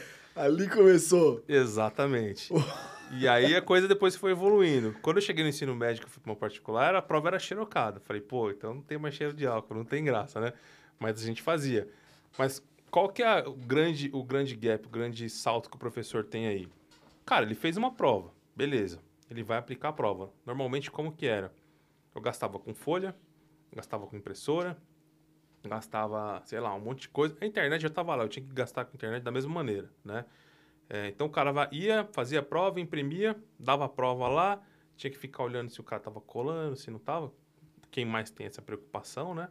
Beleza, catava a prova, recolhia, ia com aquele mundaréu de folha embaixo do braço para casa, corrigia lá, gastava dois, três dias lá, uma semana para corrigir, chegava na outra semana, voltava, entregava e aí ia discutir a prova, né?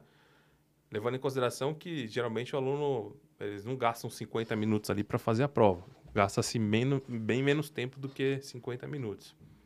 É, com o Google Formulário, não. O cara faz a prova ali no, no formulário, o cara já está fazendo a prova ali no celular dele ali, enquanto ele está enviando a prova, a prova já está corrigida. Então, se porventura a sala fizer a prova ali em 20, 30 minutos, o professor já abre ele o relatório. Qual que foi a, a média de acerto? Foi mal? A sala foi bem? Então, na hora o professor já consegue saber ali qual que é o resultado da, da sala. E aí, professor, foi bem? É, não foi bem. Teve alguma pergunta ou algum grupo de pergunta ali que, sei lá, teve uma maioria que a maioria da sala errou? Então já está sinalizado para o professor, cara, esse conteúdo aqui não ficou bem explicado, não ficou uhum. bem trabalhado. Ah, então já é o próprio feedback ali para o professor, sim. né?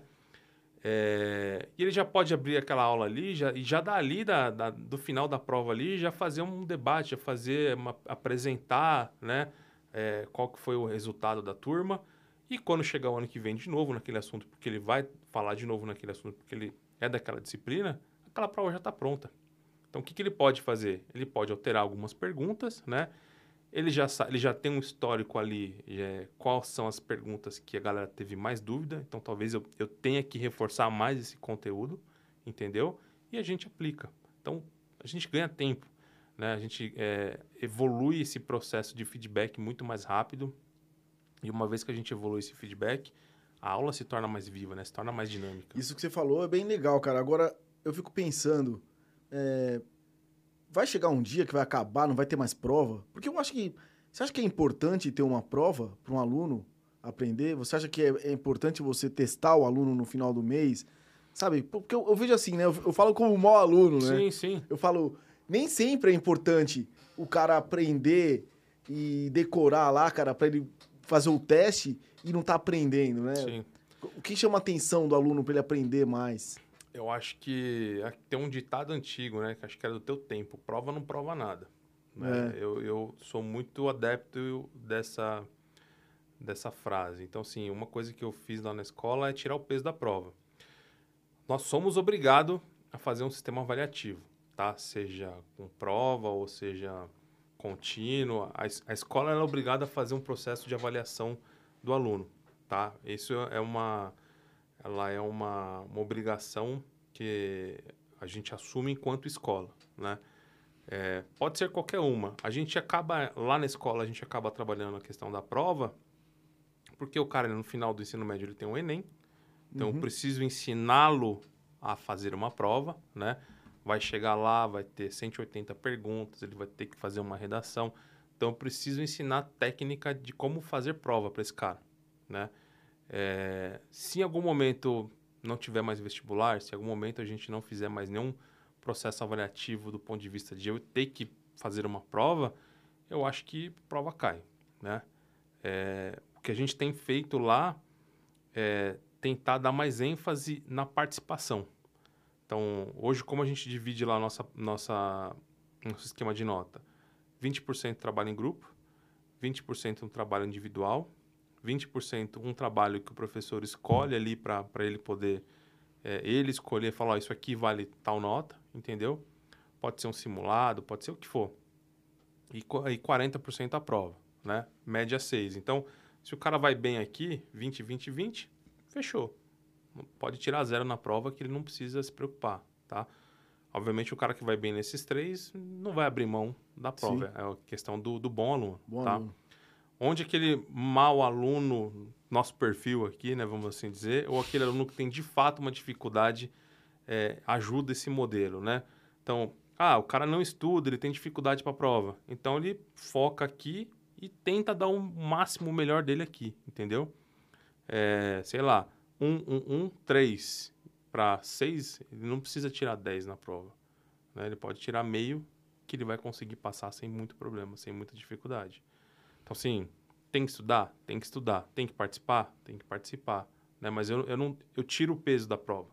Né? Ó, você vai ter que fazer a prova, você vai ter que ir bem na prova, você tem que tirar 10 na prova. Então, se a ideia desse modelo é tirar essa responsabilidade e essa característica da prova. Que é legal também, né, cara? O cara sair de uma aula, putz, e fala, puta, que legal essa aula, aprendi pra caramba. Isso é mais legal do que ficar estudando, né, velho? Com certeza. Não é? Ele viu o professor, que a gente falou no começo, ele olhar pro professor e falou, puta, cara, esse professor é 10, velho. É o, cara, é o professor que o cara vai lembrar até o final dos tempos, né? Exato. Você Eu... só lembra de dois professores. O filho da puta e, o, e o professor legal pra caramba, né? Exatamente. Eu posso citar um aqui, né? Tipo, da, da faculdade, que na época não era famosinho, né? Eu tive aula de filosofia com Clóvis de Barros Filho, né? Que eu, se você pegar, entrar hoje no YouTube lá, o cara, tipo, bomba, assim. O cara tem, tem milhares de de, de vídeo dele aí, tem assim, alguns muito bons. E, e os, os, caras colocaram aula de filosofia numa sexta-feira à noite, era a última aula na faculdade. E você entrava na aula assim, tipo, cara, sala lotada, simplesmente lotada, entendeu? No curso de administração, filosofia, sexta-feira, última aula, você fala, meu, ninguém vai ficar, né? E foi legal que, tipo assim, no, no primeiro dia de aula, o cara chegou e falou assim, ó, não faça chamada, você não precisa ficar na minha aula, né? É, fica se você quiser, mas se você não ficar, você vai estar tá perdendo a oportunidade de presenciar uma puta aula. Aí eu já tinha entrado na aula, falei assim, meu, não vou ficar nessa aula. Falei, não vou ficar. Ainda mais depois dessa, eu não vou ficar. Falei, mas eu vou dar uma chance. Falei, vou, sei lá, vou assistir uma aula. E eu assisti aquela aula. Falei, aquela aula me ganhou. Falei, meu, vou ficar. E eu fiquei em todas as aulas desse cara, entendeu? E o cara hoje é um fenômeno, fenômeno de, de, de live, de entrevista, já foi em tudo quanto é canal. É uma palestra, né? É uma super palestra, não é uma aula, cara. É uma palestra e o cara fala de uma, uma simplicidade, assim, que, sabe, tipo, faz você entender filosofia como você, sabe, ah, sei lá, sou a brother do, de Platão, de... É, é muito simples a Não, forma e- dele falar. Cara, demais, né, cara? Você ter o conhecimento. Eu vejo que hoje muitas pessoas. Eu posso estar errado, mas muita gente que não teve essa oportunidade hoje fica assistindo live, pegando esses caras, sabe? Que estão aí. Exatamente. Porque elas querem adqui- adquirir conhecimento, cara, que não teve lá atrás. Exatamente. Né? Tipo, a oportunidade de ter um professor assim e tal. Por isso que é foda, cara. Tipo, professor é foda, né? Vamos falar. Professor é foda, né, velho? E foi 15, de- no dia 15 de outubro foi dia dos professores. É, pô, cara. Parabéns pra todos os professores aí, que vocês são foda mesmo, cara. Eles fazem o. Muda a vida de uma pessoa, com né? certeza. O professor muda a vida de um aluno, cara. Ele é- E muda o que você falou aí, cara. Muda o futuro do, do, do, do- do país, muda, o- né? Muda o futuro de uma sociedade, cara. E, e, e, assim, o que é legal é que assim, minha mãe é professora a vida inteira, né? Ela sempre trabalhou em escola pública, é, ali na região ali de São Mateus, Zona Leste, periferia, fundão. E hoje a gente tem escola lá e muitos alunos que aparecem lá na escola, ó, vim aqui fazer matrícula do meu filho. Assim, cara, é incrível, uma quantidade muito grande. Foi aluno da minha mãe. Ó, hoje eu tenho filho e eu lembro da senhora e não sei o que, não sei o que lá. E fiquei sabendo que você tem escola, eu vim aqui, se tiver na minha possibilidade, eu quero, quero matricular meu filho aqui, por causa, lembro disso, disso. E eles começam a falar assim, entendeu? Ela se emociona, ela lembra tudo assim. Cara, é, é, é assim, eu acho muito gratificante, O né? que, que sua mãe acha hoje, cara? Ela vê você implantando esse, esse, todo esse, esse projeto num outro colégio, ela. O que, que ela pensa? Que ela fala, puta, como a gente perdia tempo?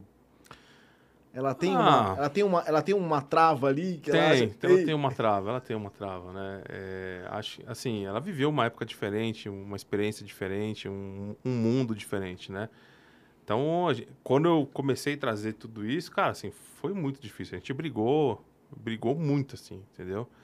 É, acho que hoje ela tem uma, uma facilidade um pouco maior de, não vou dizer de entender, mas, tipo assim, já aceitei, sabe? Tipo, aceitei, não dá mais pra voltar, beleza, é isso, entendeu? Não entendo, mas se ele tá falando, tá dando certo, beleza, eu confio nele, né? Mas ela já tem 60 e... Não tô dizendo que, assim, ela não tem capacidade, não, não é isso. Mas ela não tá mais na, na vibe de tentar pegar e tentar mudar, Uhum. tentar entender, né? Mesma coisa meu pai, já 67.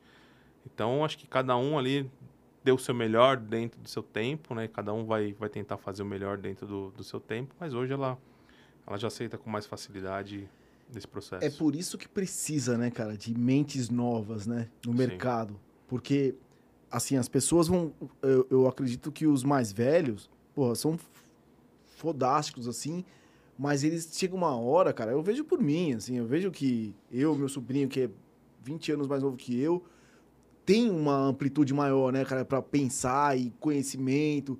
Eles estão numa outra era. Você, te- você tá, na, tá à frente da sua mãe, viu essa tecnologia, quis implantar, de repente, cara, seu filho vai ver uma coisa a mais e vai falar, pá, é isso, né? Exatamente. Eu- Você vai subindo os, os degraus, né, cara? Exatamente. É, a gente falou de educação à distância. Você acha que educação à distância é o futuro? É, que não haverá mais aula presencial de um tempo curto aí? Eu, não- eu não acho que a aula presencial ela não vai existir mais, né? A, a- a gente precisa fazer um- uma divisão aí para a gente poder traçar um- um- uma análise. Quando a gente fala de educação básica, né? Criança de 6, 7, 8, 9, 10, não adianta. Então, é, é um processo de aprendizagem muito diferente do, do adulto, né? A criança, a gente precisa de alguém que vai pegar na mão, que vai auxiliar no traçado, né? Que vai, enfim, tentar entender se a criança tem alguma dificuldade. é, Enfim, existem hoje várias, vários tipos de síndrome. Eu não quero entrar muito no detalhe porque eu não, não, não tenho muito conhecimento. Mas o professor é aquela pessoa que vai falar: olha, teu filho, né? Pode ter um TDAH, ele pode ter um déficit de atenção, né? Crianças com déficit de atenção requer técnica de ensino diferente de uma criança que não tem, entendeu? É o tipo de coisa que no EAD é, não tem como fazer. Então, não dá. A criança ela não é alfabetizada, ela não tem autonomia, né? Então, o professor pedagogo ali, o Fundamental 1, Educação Infantil, pode ficar tranquilo que nunca será substituído por nenhum tipo de plataforma ou nenhum tipo de modelo de negócio que é, é não existe, assim, a gente pode trazer coisas diferentes para tentar mudar, mas não tem como educar, fazer a alfabetização de uma criança sem estar do lado, pegando na mão, auxiliando ali, né? Acho que essa foi a maior dificuldade das, da, das mães de crianças de 6, 7, 8 anos aí durante essa, essa pandemia, porque a criança não tem autonomia. Então, por mais que o professor tá ali auxiliando, faz isso, faz aquilo, a gente precisa de um adulto do lado ali, o tempo todo monitorando, lendo para a criança, faz assim, faz assado, por quê? Porque a criança não sabe ler, né? Por mais que na uhum. cartilha, no livro tá lá, a criança não sabe o que é para fazer. Então, a gente precisa de alguém sempre conduzindo esse processo, né? Até que a criança ela seja autossuficiente no ponto de vista de ler né? Por mais que a criança leia, ela não consegue entender ali por completo o que está sendo pedido. Então, isso é um processo gradativo. Quando a gente vai para alfabetização é, adolescente, início de adulta, ou adulta ou continuada, aí sim eu acho que é um processo que vai acelerar cada vez mais, né? É, e não tem volta, né? Então, principalmente quando a gente fala de adulta, cara, que a gente, às vezes, a gente precisa muitas das vezes, trazer alguém que é muito caro, né? Para a gente poder escalar aquilo ali, a gente precisa da, viabilizar aquilo ali, a gente precisa escalar. E a gente só escala com o uso de tecnologia. Sem tecnologia não tem como escalar. Existe o um impacto de alunos que se veem só so, é, virtualmente? Social, o impacto social? Sim, sim. É, acho que a gente teve, assim, um, uh, pelo menos lá na escola a gente percebeu, né? É, muita criança com dificuldade de voltar, que, que criaram neuras, medos, que às vezes os pais acabaram colocando, tipo, ó, você não pode abraçar um amiguinho, você não pode, né, falar sem uma máscara, você não pode pegar na mão deles. Então, acho que várias crianças desenvolveram algum tipo de síndrome, né, de, de... Não posso citar especificamente alguma, porque não tenho nenhum estudo em cima disso, né? É, mas que tem dificuldade de voltar para a sala de aula, sentar ali e poder interagir socialmente com outras. Já tivemos vários casos desses lá na escola, né?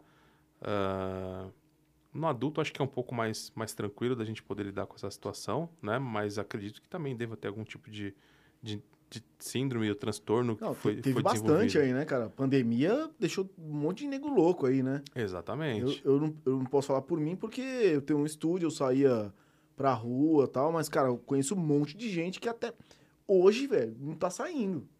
Enquanto não, sabe, não... Sim. Difícil, né? Cara, é, eu até ia é, recomendar, eu trouxe o Fabiano semana passada aqui, ele tem uma empresa que chama FC Nuvem, eu vou falar já? Não. Cara, ele, ele implanta tecnologia nas escolas também, e é, e é muito louco, cara, dá, dá uma olhadinha lá. Ele tem um... um Cara, ele tem um, um, software que vê, tipo, o que o aluno precisa, sabe? Dá uma olhadinha lá. Vocês estão aí. Dar, vou dar uma curiada. Vai lá, no, vai lá no Fabiano Brito e dá uma olhadinha, cara, que as, as plataformas que ele tem também. É FC Nuvem, chama. Tá. Agora eu esqueci, eu, minha cabeça é. Não, fica. É o, é o, é o aluno de bosta. Isso aqui fala, meu, você não lembra de nada. Nunca.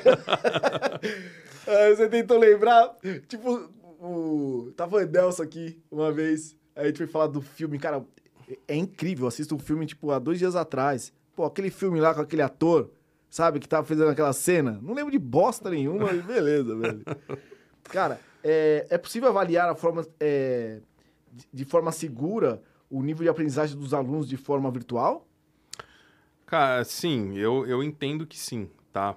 E aí vai muito do modelo de como a escola desenvolve o processo avaliativo, né? Se eu for avaliar o processo de aprendizado da criança num único modelo, tipo, de uma única maneira, tipo, prova, né? vou lá, dou uma prova e tal, né? É...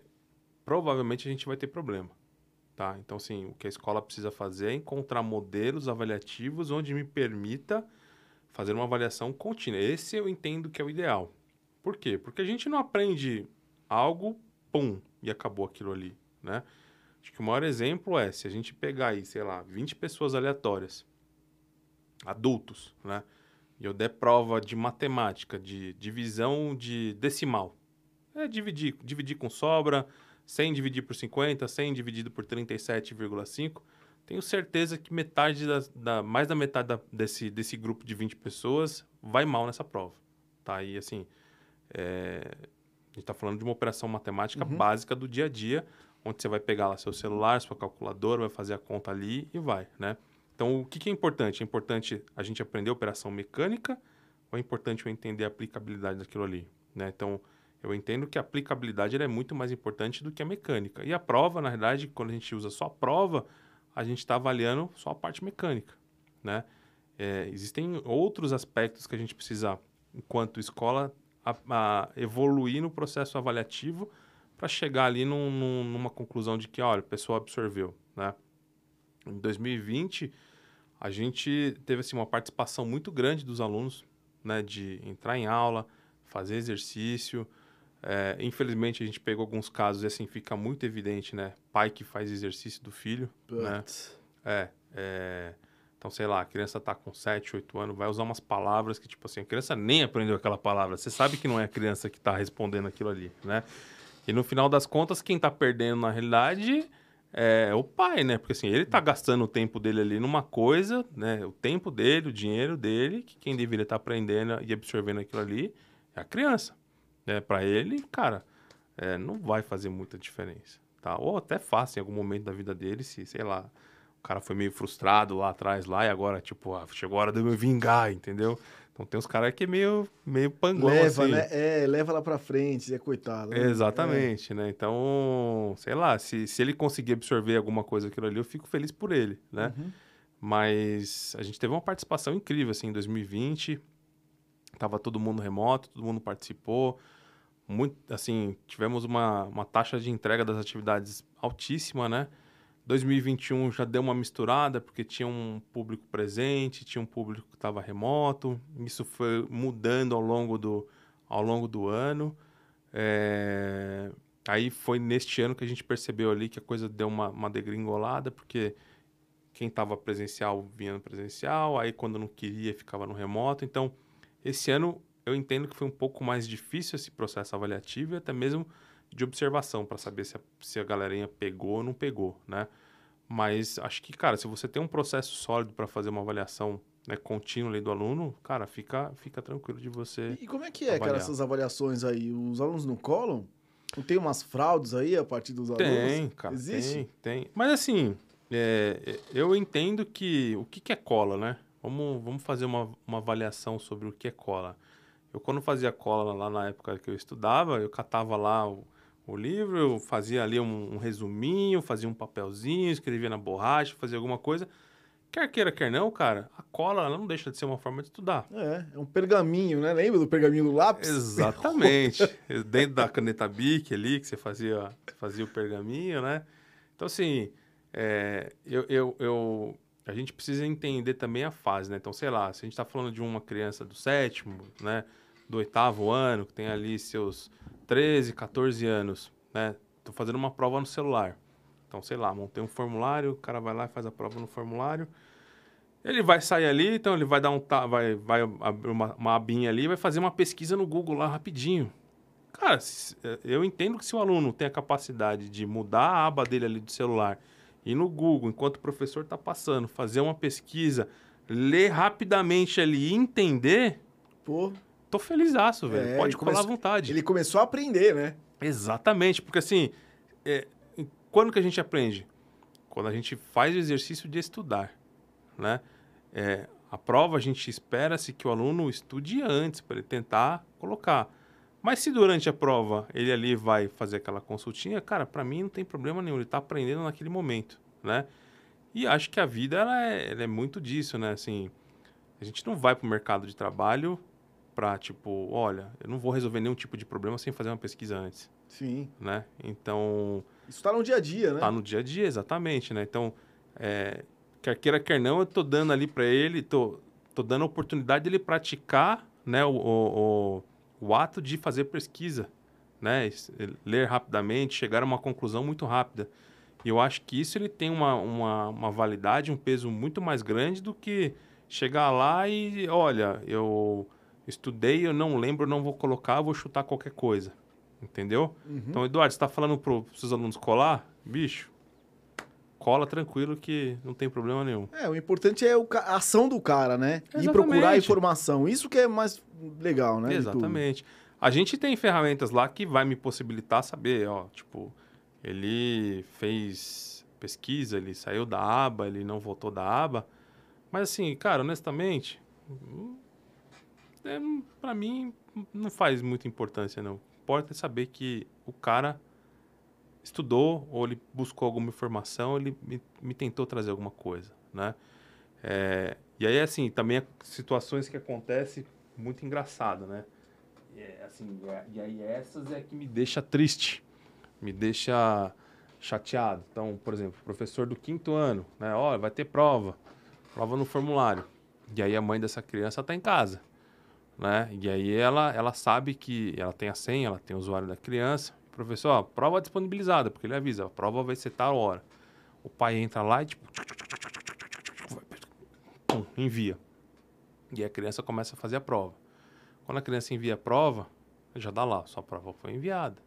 O pai sabe disso, eu tô contando para vocês aqui agora, tá? Se estiver assistindo aí, vocês estão sabendo aqui agora. É, olha, prova enviada. Fulano, o que aconteceu? Ah, não sei. Aí o aluno puxa lá no WhatsApp lá, ó, fiz a prova para você aí, tá na frente da professora, na frente da professora, tá? E a professora lá vendo.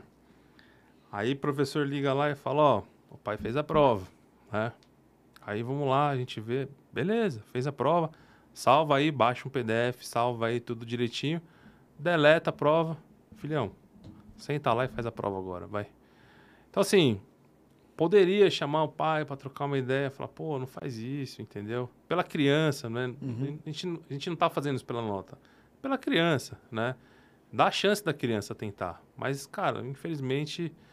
É, algumas pessoas vão dizer o jeitinho brasileiro, né? É. E acha que a gente não tem como pegar. Mas assim, cara, é, é nítido, é na hora. A criança entrega, né?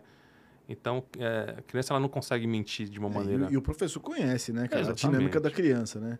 O Exatamente. cara, cara, o cara Tá corre. todo dia ali com a é, criança. o cara corre 30 metros e pula 7. Aí do nada o cara corre 30 metros e pula 12, Exatamente. né? Como assim, cara? O que, que você tomou? Exatamente. É... Eduardo, vou ler aqui uma, Tem uns uma perguntas galera. aí? Tem, cara. Tem uma galerinha aqui. Gente, obrigado por estar ao vivo com a gente aí. Tá curtindo essa live do Codificado Podcast. Já querendo agradecer e pedindo para vocês que estão aí assistindo, dá um likezinho, ativa o Segue aí. sininho e segue, cara, que é importantíssimo pra gente, hein? Ajuda o canal a crescer aí. pô. Isso, a gente tá começando o canal, o Eduardo sabe bem disso. É, bom, vamos lá. A, a Polonia, a Polônia, Polônia. a Polônia Regina Arsani dos Minha Santos, mãe, boa noite. mãe. Polônia, abraço. Ele falou bem de você aqui essa noite. Você viu, né? E aí depois aquela conversa, Polônia. É, Codificado Podcast. Edelso Júnior, boa noite. Laura Vecchioli, boa noite. Daniela Arsani. Rafaela Martins Rodrigues. Alan Marilato. Morelato, desculpa. Wagner Dionísio. Bom, gente, já sabe, né? Eu falei aqui que eu era um mau aluno, então tá tranquilo. É... Alan Morelato, Wagner Dionísio, a Polônia. é, hum, vou ter que experimentar esses molhos. Já tá dando um. Já... Aí, dona Luziata, já pede lá, hein? Aí já é comigo, é com você. É... Também tá junto. Elizabeth Amoedo, eu quero. Tamires Souza, aê, vai ter macarronada em casa. Tá todo mundo aí. Já tá cobrando. Já. Aline Scalambrini, Scalambrini Uhum. Maria Helena, eh, Vanessa Marques, todo mundo dando boa noite aqui. Wagner Dionísio, nessa época, 4 G- GB de HD era muito, comentando aqui também. Eh, quem mais tá aqui? Rafaela Almeida. Fala, professores. Se tiver aluno aí, manda pergunta aí, hein, ó. O Edelso aqui, ó. Ganha ponto Rafaela, positivo. Vai ter ponto positivo se mandar pergunta. Rafaela, tá por aqui, né? É, tô a galera tá se comunicando aqui no, no chat. É isso aí, é isso aí, cuidando da família, harmonia. Minha segunda família, 15 anos, Laura Vecchioli. É, Eduardo, como vocês lidam com o motim que os pais fazem com os grupos do WhatsApp antes das reuniões dos professores? Essa é uma boa pergunta, né? Digo que grupo de WhatsApp de escola derruba a escola ou levanta a escola. Né? Não tem, não tem muito o que fazer, tá? É, primeiro, lidar com maturidade, né? É, existe, sempre existiu, né? Desde antes do WhatsApp, as panelinhas ali de pais sempre existiram, mas acho que a, a, a melhor situação, a, como a gente lida na realidade, é tentar trazer para dentro de casa, né? Porque uma vez que está dentro do grupo do WhatsApp, não tem, não tem como a gente saber o que está rolando. Acho que a, acho que a primeira grande covardia é aí, né? Porque assim, os pais, eles é, criam o grupo ali, muitos deles acabam falando, debatendo. É, às vezes é um problema, às vezes não é um problema. Quando não é um problema, vira um problema porque ninguém tem informação oficial e aquilo ali acaba, acaba crescendo sem, sem motivo algum, tá? Então a gente usa um aplicativo de comunicação interna, onde a gente oficializa todas as comunicações através deles, tá? Ah, mas todo mundo tá lá? A gente força, nem todo mundo tá. Às vezes o pai ele entra no começo do ano, porque a gente vai lá, auxilia, entra, o cara deleta o aplicativo porque precisa de espaço no, no, no celular dele e aquilo ali morre lá dentro, né? Então acho que a, a estratégia que a gente acaba adotando é toda a comunicação oficial precisa ser por esse aplicativo para que a gente tenha um, um direcionamento é, um, assim, um único ali da informação, né? É, e aí tentar, de alguma maneira ali, com um pai mais próximo, né, que faz parte do grupo ali, que a gente tem uma proximidade um pouco maior, perguntar abertamente. Falei, tem algum assunto que está que tá pipocando, entendeu? Uhum. Todo mundo, assim, todo professor tem um relacionamento mais próximo com um pai ou outro ali que deve ser explorado, né? Obviamente a gente não, não expõe ninguém ali, ó, o pai fulano, ciclano falou assim, falou assado, mas de alguma maneira a gente tenta saber o que está rolando, né?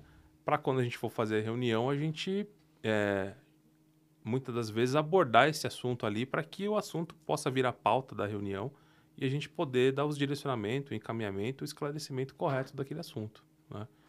É o que a gente acaba adotando ali como é, estratégia, assim, no, no, dia a dia mesmo, entendeu?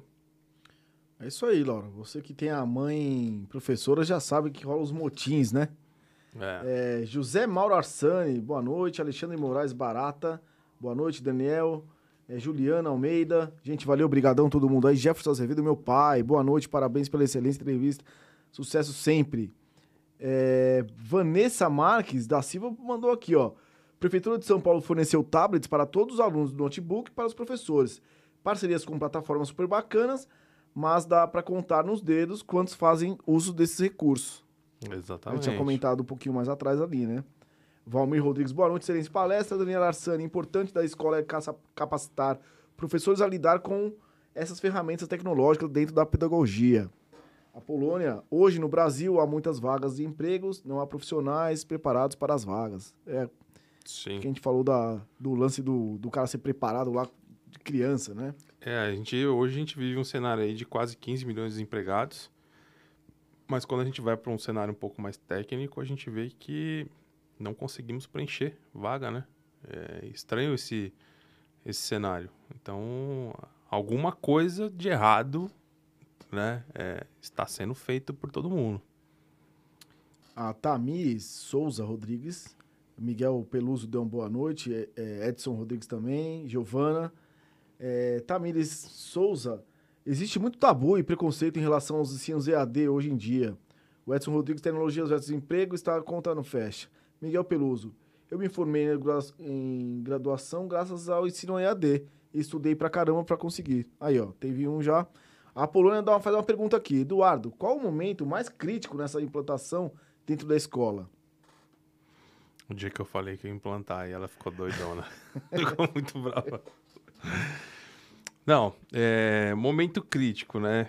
É, acho que o momento mais crítico aí é quando a gente.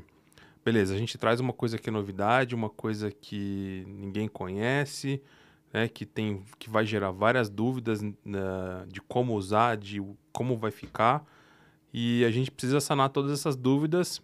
A gente olha para ali pro, pro nosso quadro de, de, de, colaboradores, né? Do tipo, quem vai conseguir fazer isso que eu estou falando, né? Porque assim, ali acaba sendo uma grande família, né? É, conheço a maioria das pessoas ali há mais de dois, três anos, entendeu? Eu consigo fazer uma análise muito muito clara e muito rápida do que cada um consegue entregar. Eu sei que de um ou outro eu posso ir até aqui, ou desse aqui é um pouquinho menos, mas não significa que não está dentro do perfil, né? Inicialmente a gente precisou fazer uma, uma avaliação muito rápida, né, de quem conseguiria fazer uso e gerar resultado com essas, com essas ferramentas. E aí a gente começa a chegar naquela, naquele resultado, né? Fulano consegue, ciclano não consegue. E aí a gente precisa tomar uma decisão que para quem é empreendedor, certamente é a decisão mais difícil é, e mais incômoda que o cara tem que dar, né? Continua ou não continua com aquela pessoa, né? É, a maioria das pessoas às vezes fala, ah, pô, o cara nem pensa, nem não sei o quê. Mas sempre que eu tenho que desligar uma pessoa, eu, cara, eu fico mal um mês, assim, entendeu? É, sei que aquela pessoa tem família, sei que aquela pessoa depende daquilo. Eu, eu sei que eu já tentei todos os recursos possíveis para fazer com que a pessoa tivesse, entendesse aquilo ali, entendeu? Mas eu, eu entendo também que todo mundo tem uma limitação. Todo mundo tem, ó, tipo, sabe? É, nesse assunto, esse aqui é meu limite, né? É, eu entendo cenário esportivo, eu até entendo um pouco de, de, sei lá, saúde esportiva, mas assim, cara, eu tenho um limite. Obviamente você tem uma, um, uma, um limite muito maior que o meu, entendeu? Mas se você precisar de mim aqui para atuar nisso, eu, não vou conseguir colaborar muito, uhum. né? É, então é, é, um, é um assunto que é, que é muito complicado. Fazer a formação dessa pessoa, entender se essa pessoa consegue colaborar de uma maneira positiva para o resultado e aí tomar uma decisão, né? Eu tive, a gente precisou desligar algumas pessoas e, cara, sempre é muito difícil desligar alguém, infelizmente. Tá aí, Apolônia. Seu filho respondendo, hein? Quase. É, Célia, 1975, Ferreira. Boa noite. Qual a metodologia de ensino da sua escola? Hoje na escola a gente utiliza três sistemas de ensino, né? A gente usa o sistema Eleva como sistema cognitivo. Então, o que é cognitivo? Português, matemática, história, geografia, inglês. Nós utilizamos o Eleva. Utilizamos o LIVE, que é o Laboratório Inteligência de Vida, como socioemocional, que pertence ao sistema Eleva, né? É um material complementar. Então, cognitivo a gente ensina o aluno ali a entender as coisas práticas do dia a dia, né? E o socioemocional, a gente ensina o aluno a lidar com pressão, criatividade, é, persistência, não desistir, comunicação, a entender o que, que são os sentimentos, né? É, briguei com meu pai, né? Uma criança de, sei lá, 8, 9 anos, brigou com o pai, brigou com a mãe, vai para a escola no outro dia chateado, com aquele sentimento de, de rancor no coração. E provavelmente muitos pais acabam falando: olha, você não pode sentir raiva de fulano, ciclano, né? E a criança muitas vezes acaba entrando num conflito ali, do tipo, pô, briguei com minha mãe, tô com raiva dela, né? Tipo, uhum. não tá uhum. me fazendo bem. É, então, o sócio emocional, ele vem justamente para poder trabalhar justamente essa parte emocional da criança, né? Poder lidar com todas as situações que vão aparecer na vida no dia a dia, tá? E a gente tá entrando com o terceiro agora, que é o Nave à Vela, que é o que? A gente é, pelo menos eu entendo, né? Acho que a forma mais prática que a gente tem de aprender é fazendo. Né? Então, o Nave Vela hoje é o nosso parceiro maker que nos possibilita trabalhar o conteúdo de maneira prática. Tá? Então, eu gosto de citar aqui um exemplo. É uma disciplina que a gente trabalha no quarto ano do Fundamental 1, que é circuito. Né? Então, o que, que é o circuito? A gente, de maneira muito prática, a gente tem ali meios de condução, cobre, alumínio, né, massinha, numa ponta eu tenho uma fonte de energia e na outra ponta eu tenho luz. Então, tem luz aqui no, no, no estúdio aqui, tá? Então, a criança, para um adulto, isso é muito óbvio, é muito fácil entender o que é um circuito, né? Eu ligo o circuito, chega na luz e a coisa funciona. Agora, para a criança, é um pouco complexo ela entender o que, que um circuito faz, que que, para que, que eu preciso entender o que, que é um circuito. E a ideia do, do Maker é, eu trago vários materiais como massinha, massa de modelar, ela conduz uhum. energia, então a criança ela, ela monta lá uma linha com massinha de modelar, põe uma, uma pilha numa ponta e põe uma luzinha numa outra e aquela luzinha vai acender, né? É, pode ser, eu troco a massinha de modelar por papel alumínio, eu troco por fio de cobre, eu troco por arame, e aí a criança ela vai vendo que ela vai trocando os, os condutores ali e aquela luz continua acendendo. Aí se eu pego um fio de cobre, eu faço uma, uma bolinha e esse fio encosta no outro. O que acontece? Dá curto, né? Então, é a forma prática que a gente tem né, de trabalhar a teoria, né? Então, com isso, a aula ela fica mais interessante, ela fica mais dinâmica, ela fica mais prática e, obviamente, mais atrativa para aquela criança e ela aprende com facilidade. Pô, cara, que legal, hein? Pô, parabéns. A Drica Ramos aqui tá mandando um alô. Paulo Arsani também um boa noite. Edelso Júnior. 16 mil sindicatos no Brasil, isso é um atraso. 16? Acho que é mais, hein? Acho que é mais. A Polônia aqui mandou, imagina para quem rodava as provas.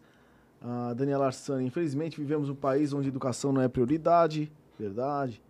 É, Vanessa Marques, Alan Morelato, o que é triste. A galera tá trocando uma ideia aqui. Calma aí, vamos ver. Vamos fazer perguntas, gente. Manda pergunta aí, povo. Pedir é, pergunta aí. provas, cultural, blá blá blá. Uh, Laura Vecchioli também tá, que entrou no, na onda da, da entrou na onda. Eu era filho de professora, sempre me pediam para roubar provas da minha mãe. Verdade. Até ofereciam. Verdade. Quem me dera tivesse o Google formulário na época. Aliás, recomendo para quem ninguém, para é, eu recom... não recomendo para ninguém ser filha da prof. É, eu também, né? Sofri muito, viu? Vários o, o Edel tá mandando aqui, importante saber. Se deixar a mão dos velhos, não sai mais nada. Se deixar somente nas mãos dos novos, vai ser muita coisa errada. O ideal é a junção de prudência da motivação. É isso aí. É... Tem pro... pergunta aqui, ó. É, resta saber que professores. Não, essa é, resta, resta saber que os professores acham, né? É. Comenta aí, se é professor, comenta aí. Se acha que eu falei muita groselha, pode falar. Acho que foi a parte que eu falei da, da parte pública aí, né? Não, cara, mas eu acho que é importante, né? Cada um dá o seu Sim. parecer, né? Sim. Ah, novamente, eu não estou discriminando aqui a, a função do professor de escola pública, muito pelo contrário, né? Só acho que a gente precisa entender que o professor ele tem uma responsabilidade social é, muito grande, né? E ao se omitir de, de, de dar aula para um, um, público presencial, porque aquele público só pode ir presencialmente, né? Eu acho que a gente cria um... A gente, é, lá no futuro, em vez de diminuir a, a, a disparidade social que a gente tem no país, a gente amplia, na realidade, né? Se a gente for parar para ver o que, que é a, a, disparidade social, aquele, aquele menino que, sei lá, não, não tem condição, vai para uma escola pública, normalmente o, a, o roteiro seria, ele entra numa escola pública, aí ele, de alguma maneira muito dificultosa, ele tem acesso a uma faculdade, e depois dessa faculdade ele inicia um mercado de trabalho e a ascensão social dele começa a acontecer, né? Cada vez mais que eu quanto mais eu, eu distancio essa, esse, esse início de um ensino superior para que ele tenha início numa, numa carreira, a gente, em vez de diminuir essa disparidade social, a gente aumenta. E quem é o gatilho dessa disparidade? Na realidade, é o professor. Uhum. Né? Seja principalmente professor de uma escola pública. O Valmir aqui, Rodrigues, vou me matricular nessa escola. Sou dinossauro em relação à tecnologia. Pô, todo mundo, viu, Valmir? Né? Todo mundo tem que. Hoje em dia é difícil, né, cara? Quem, quem é da minha época assim. Minha época ainda tá, tá, mas um pouquinho mais, tipo. Meus pais, assim, já são meio dinossauro mesmo da época da tecnologia. Por exemplo, é, acho que você fez. Você fez TCC, não fez? Foi. E você fez no computador ou você fez numa máquina de escrever? Computador. Computador? Computador. Não, máquina de escrever, a minha já é mais velho. É? É. É, apesar das minhas irmãs fazerem datilografia, elas fizeram. A gente já tinha um computadorzinho ali, já na época já. É, porque os trabalhos de conclusão de curso ali do pessoal de 96, 97, até 99 a gente ainda tinha ali trabalho de conclusão de curso em datilografia, datilografado. Caraca. Né? É, já existia internet naquela época, já existia computador, já existia. Mas ainda não era num nível como é hoje, né? A gente ainda tinha. É, no, no, nosso já era tipo, tinha umas impressorinhas, já tava já meio rolando. Mas era. Umas capinhas no Word é, ali, é. Word Art. Isso mesmo. O Wagner aqui. Deixa eu dar uma olhada aqui. Tem uma perguntinha.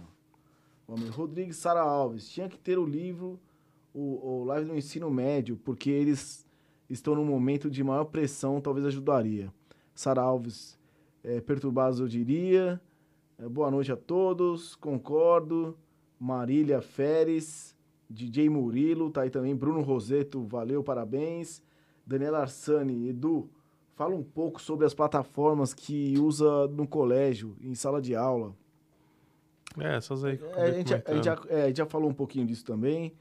Ah, o Wagner Dionísio é, TicketCard, Scratch, Google Music, Laboratório. Ah, é. é. é ah, só complementando que ele acabou lembrando aí para mim, é, essas ferramentas que ele acabou citando aí são ferramentas que a gente utiliza para assim são ferramentas disruptivas, né? Então, por exemplo, lá no falando um pouquinho aí do, do ensino maker, né? É, então, sei lá, a gente usa uma ferramenta chamada o, o, o Scratch. O Scratch ele me auxilia aí fazer raciocínio lógico com criança. Então, por exemplo, hoje mesmo a gente discutiu uma pergunta lá que caiu no simulado, que era eu tinha uma, uma garrafinha, né? A garrafa enchendo quatro copos e a gente tinha uma pergunta lá. Qual que é a volumetria de cada copo? Né? Então, assim, uma pergunta, obviamente, de raciocínio lógico a gente não tem texto nenhum, não tem compreensão nenhuma, o aluno precisa olhar para aquela, aquela foto ali e deduzir qual que é a pergunta, né? Ele precisa escolher, é, entender qual que é a volumetria de cada um dos copos. Então, raciocínio lógico, existem várias maneiras de a gente trabalhar raciocínio lógico. Scratch é uma das ferramentas que a gente utiliza, que nos auxilia. O aluno ele consegue gerar ah, com, com Scratch a gente gera o jogo, então um aluno do quinto ano gera um jogo para o aluno do, do quarto, do quarto gera para o terceiro, do terceiro gera para o segundo, e as crianças interagem ali. A gente ensina lógica de programação, cenário, eles montam um cenário, então o bonequinho ele faz alguns movimentos, né? Entende o que é direito, o que é esquerdo, o que é subir, o que é looping, o que é repetir. E o que é legal quando a gente trabalha muito lógica é que são sempre termos em inglês. Né? Uhum. Programação lá é termos, sempre termos em inglês. Então, ao ensinar lógica, programação, eu também estou ensinando, estou fazendo esse aluno a trabalhar o inglês dele o tempo todo. Né? Então, ao entendimento da minha parte que quando a gente está falando de tecnologia, né, ele tem a mesma importância que o inglês, ele tem a mesma importância que matemática, ele tem a mesma, então por isso que ele acaba sendo uma disciplina recorrente lá na nossa, na nossa escola. Que é mais ou menos o que o videogame faz com a molecada, né? Exatamente, cara. O, é. videogame, o videogame foi talvez essa ferramenta na minha época. Eu tive, eu tive uhum. é, videogame quando criança. Na adolescência eu perdi o interesse aí por, por videogame, mas o videogame ele acaba fazendo muito é, isso, né? Acho que hoje mais do que o videogame, porque vai depender muito do nível de jogo. A gente tem alguns jogos online que eu tenho trabalham em equipe, eles precisam estar o tempo todo se comunicando. Geralmente eles jogam global, então tem uma língua inglesa ali que eles estão que eles estão jogando, né? As equipes que de, de, de, de, de LoL aí que são o principal jogo hoje online que a gente tem na, na internet. Aí a gente tem estratégias de ataque, estratégia de defesa, estratégia de, de, de defesa de território, ganho de recurso. Cara, dá para você trabalhar muita coisa é, gamificando aula com essas crianças, né? É, hoje em dia. Então, assim, a gente tem tanto recurso, tem tanta coisa, cara. O que falta, na realidade, para o professor é se inteirar de tudo isso e entender como isso pode fazer parte do cotidiano da sala de aula dele para tornar a aula dele mais prazerosa, né? Para o aluno, principalmente, né? Para que esse aluno não perca o interesse de estudar. Acho que esse é o maior desafio hoje de qualquer escola. Sim. Pô, cara, que legal, viu, cara? Acho que toda escola tinha que ter um Eduardo aí, viu, bicho? Que isso, pô. Pra implantar um, umas ideias legais, assim. Cara, eu só quero agradecer aí a sua presença, Eduardo. Pô, cara. Como? Tem mais uma pergunta? Calma aí que tem mais uma pergunta aqui. Então, vamos ver. Hoje, hoje, hoje a nossa back-office está mais ligeira, hein? É. Vamos lá, ó. O Wagner Dionísio, dev- devemos lembrar que os professores também necessitam de atualizar na utilização dos recursos tecnológicos. DJ Murilo, muito bom, muito importante ensinar sobre lógica dos vários recursos públicos, lógico, na prova. É o quê? Mas tá, acho que tá mais pra baixo a pergunta. Mais para baixo ou mais para cima? Maria, o envolvimento e inclusão social como a tecnologia pode auxiliar, é isso? É isso aí, ó. Como é que é? em envolvendo a inclusão social. Como a tecnologia pode auxiliar? Envolvendo a inclusão social, como a tecnologia pode auxiliar. É, bom, eu, eu, eu- Inclusão social. Deixa eu ver se eu entendi a pergunta, tá? O que eu, o que eu entendo de inclusão social é a gente pegar pessoas de diferentes classes, diferentes Uhum. Níveis sociais, né? Do mais pobre ao mais rico, né? É, uma, eu, eu entendo que a gente dando oportunidade, né? Num ambiente igual para todo mundo, a gente consegue tornar as pessoas iguais. Então, sei lá, uma, uma prova de, de matemática, de, sei lá, a pessoa pode ser independente da classe dela, ela, ela consegue produzir conteúdo. Mas acho que não, não, eu não, não sei se eu entendi bem a, a pergunta. Eu vou, eu vou citar um exemplo aqui, tá? A gente, que não seria exatamente de inclusão social, mas talvez de equalização, tá? Ah, acho que a grande dificuldade que o professor tem hoje em sala de aula é poder equalizar, porque cada um aprende de uma maneira. Eu aprendo de uma maneira, você aprende de outra. Por mais que o método seja um pouco parecido, cada um acaba absorvendo o conteúdo de uma maneira diferente, tá? É, e aí, quando a gente está numa sala de aula que tem 20, 30 alunos, isso torna-se um desafio, porque cada um acaba adquirindo níveis diferentes. E isso pode trazer grandes problemas ao longo do tempo. Lá a gente acaba usando uma ferramenta chamada Khan Academy. Hoje o Khan Academy ele, ele é uma ferramenta gratuita, é o maior site para ensinar matemática no mundo, tá? traduzindo praticamente em todas as línguas do mundo, em que ele faz uso de inteligência artificial tá? É, é um site que hoje é mantido pela Fundação Bill Gates. Então, como que funciona? Sei lá, então o professor está lá no, no, no quinto ano, ele vai fazer aula de potência. Potência, na verdade, é, é base multiplicação. Então, ele começa a dar uns exercícios de potência para o aluno resolver, vai entrar interpretação de texto, vai entrar uma série de coisas. E aí a gente começa a ver que tem alunos diferentes níveis. Então, sei lá, aluno que teve base de multiplicação ali bem trabalhada, obviamente ele tem chance maior de conseguir resolver esses exercícios, tá? Aquele aluno que não teve base de multiplicação, ele não vai conseguir fazer, provavelmente não vai entender. E a gente tem o desafio de continuar esse conteúdo ali no dia a dia para não atrasar o aluno que, que consegue fazer.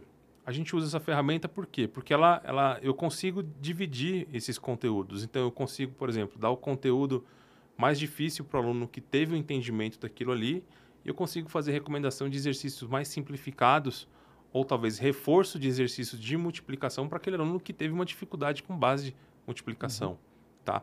Por quê? Porque o importante, o, acho que o grande desafio do professor aí é conseguir fazer diminuir essa discrepância. E eu acho que ao diminuir essa discrepância, a gente diminui também a discrepância eh, social como um todo, Sim. né? Eu, eu, eu trago mais conteúdo. E o que é legal aí é que eu estou falando de uma ferramenta que é gratuita. O professor de uma escola particular pode usar, o professor de uma escola pública pode usar, e os resultados são iguais, tá? O que, o que precisa se fazer na realidade, professor, ele precisa sentar lá, entender a ferramenta, entender quais são as estratégias de aula que ele consegue elaborar com aquela ferramenta para conseguir usar e ter resultado positivo com ela, entendeu? É, a gente tem ainda, por mais que a gente use lá bastante tempo, a gente tem ainda alguma dificuldade em usar a ferramenta no dia a dia. Por mais que a gente passe ali todo ano, faça treinamento, a gente alinha, mas o professor ele precisa sentar ali entender, pô, isso aqui pode me auxiliar desta, dessa maneira, entendeu? E entender que no final de tudo a gente sempre está diminuindo essa disparidade social. Desde que tenha aula, o professor participe e seja uma pessoa ativa na vida daquela criança. Tá aí, cara. Tá, tá respondida a pergunta. Espero E- ter respondido. É, é isso mesmo. Cara, brigadão, de verdade. Aí a gente falou um pouquinho, quase duas horas. Nem, nem percebi. Percebeu a cervejinha? Pô, só foram duas, né, cara? Eu achei que a gente fosse beber mais. Mas, cara, queria agradecer a sua presença. Mais uma vez, cara, aprendi muito aqui na mesa. Cara, obrigado mesmo. Pessoal que tá aí ao vivo com a gente no chat, brigadão. Espero vocês aí toda semana, se vocês quiserem é, clicarem no sininho, se inscrever no canal. Inscrevam-se aí, pessoal. Inscrevam-se aí, conteúdo toda semana. Eduardo, brigadão, cara, de verdade. Eu que. Cara, obrigado, Edelso, de ter indicado o Eduardo, cara. Pô, mais uma vez aprendi de verdade. O Codificado Podcast quer cada vez mais trazer gente que nem você aqui, cara, pra gente aprender.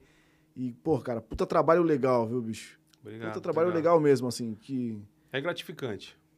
Cada... Se todas as escolas tivessem um Eduardo aí, hoje a galerinha tava mais... Não, não, não precisa, cara. Eu, eu prefiro ser alguém que consiga é, espalhar a semente e que possa surgir João, Maria, José, entendeu? Que consiga é, levar a ideia para frente e, e gerar resultado dessa ideia. Porque se a gente concentra só numa única pessoa, acho que a gente não consegue ter o resultado que a gente precisa para mudar a nossa sociedade. Entendeu? É isso aí, cara. Valeu, gente. Uma boa noite para todos. Boa noite, Eduardo. Obrigado, boa noite Obrigado. todo mundo. Obrigado por todo mundo. Dá seus finais aí, cara, pra quem tá aí no. no seu. Bom, quem, quem é aluno não mandou pergunta, se lascou, perdeu a chance de ganhar um ponto positivo aí na, na sua disciplina, que eu sei que vai precisar, entendeu? É, queria agradecer aí para todo mundo que esteve presente até agora aí, ou que participou em algum momento, que mandou sua pergunta. Meu muito obrigado. Segue aí o pessoal, né, para poder acompanhar o conteúdo. Tem sempre coisa bacana aí, eu tenho, tenho acompanhado. E espero aí voltar um, um outro momento aí pra gente Volta sim, cara. Vamos, vamos tomar mais cerveja. Vou voltar a falar mais coisas aqui que, pô, dessa caixinha aí sai bastante coisa, cara. Pô, É, legal. A caixa é bem grande, então tem bastante coisa pra sair. Eduardo, obrigado, cara, de verdade. Gente, uma boa noite. Boa noite a todos aí. Uma ótima semana. Quinta-feira tem mais aqui às 21h10 com Pedro Brasil. Uma boa noite ao Mark Myers, tá aqui com a gente na, no mês de Halloween. Pra quem curte, presta atenção que tem um filminho bom aí no cinema. gente, valeu, Codificado Podcast. Sigam a gente nas páginas no Instagram. É, clica aí e é nóis. Obrigado a todos. Um abraço.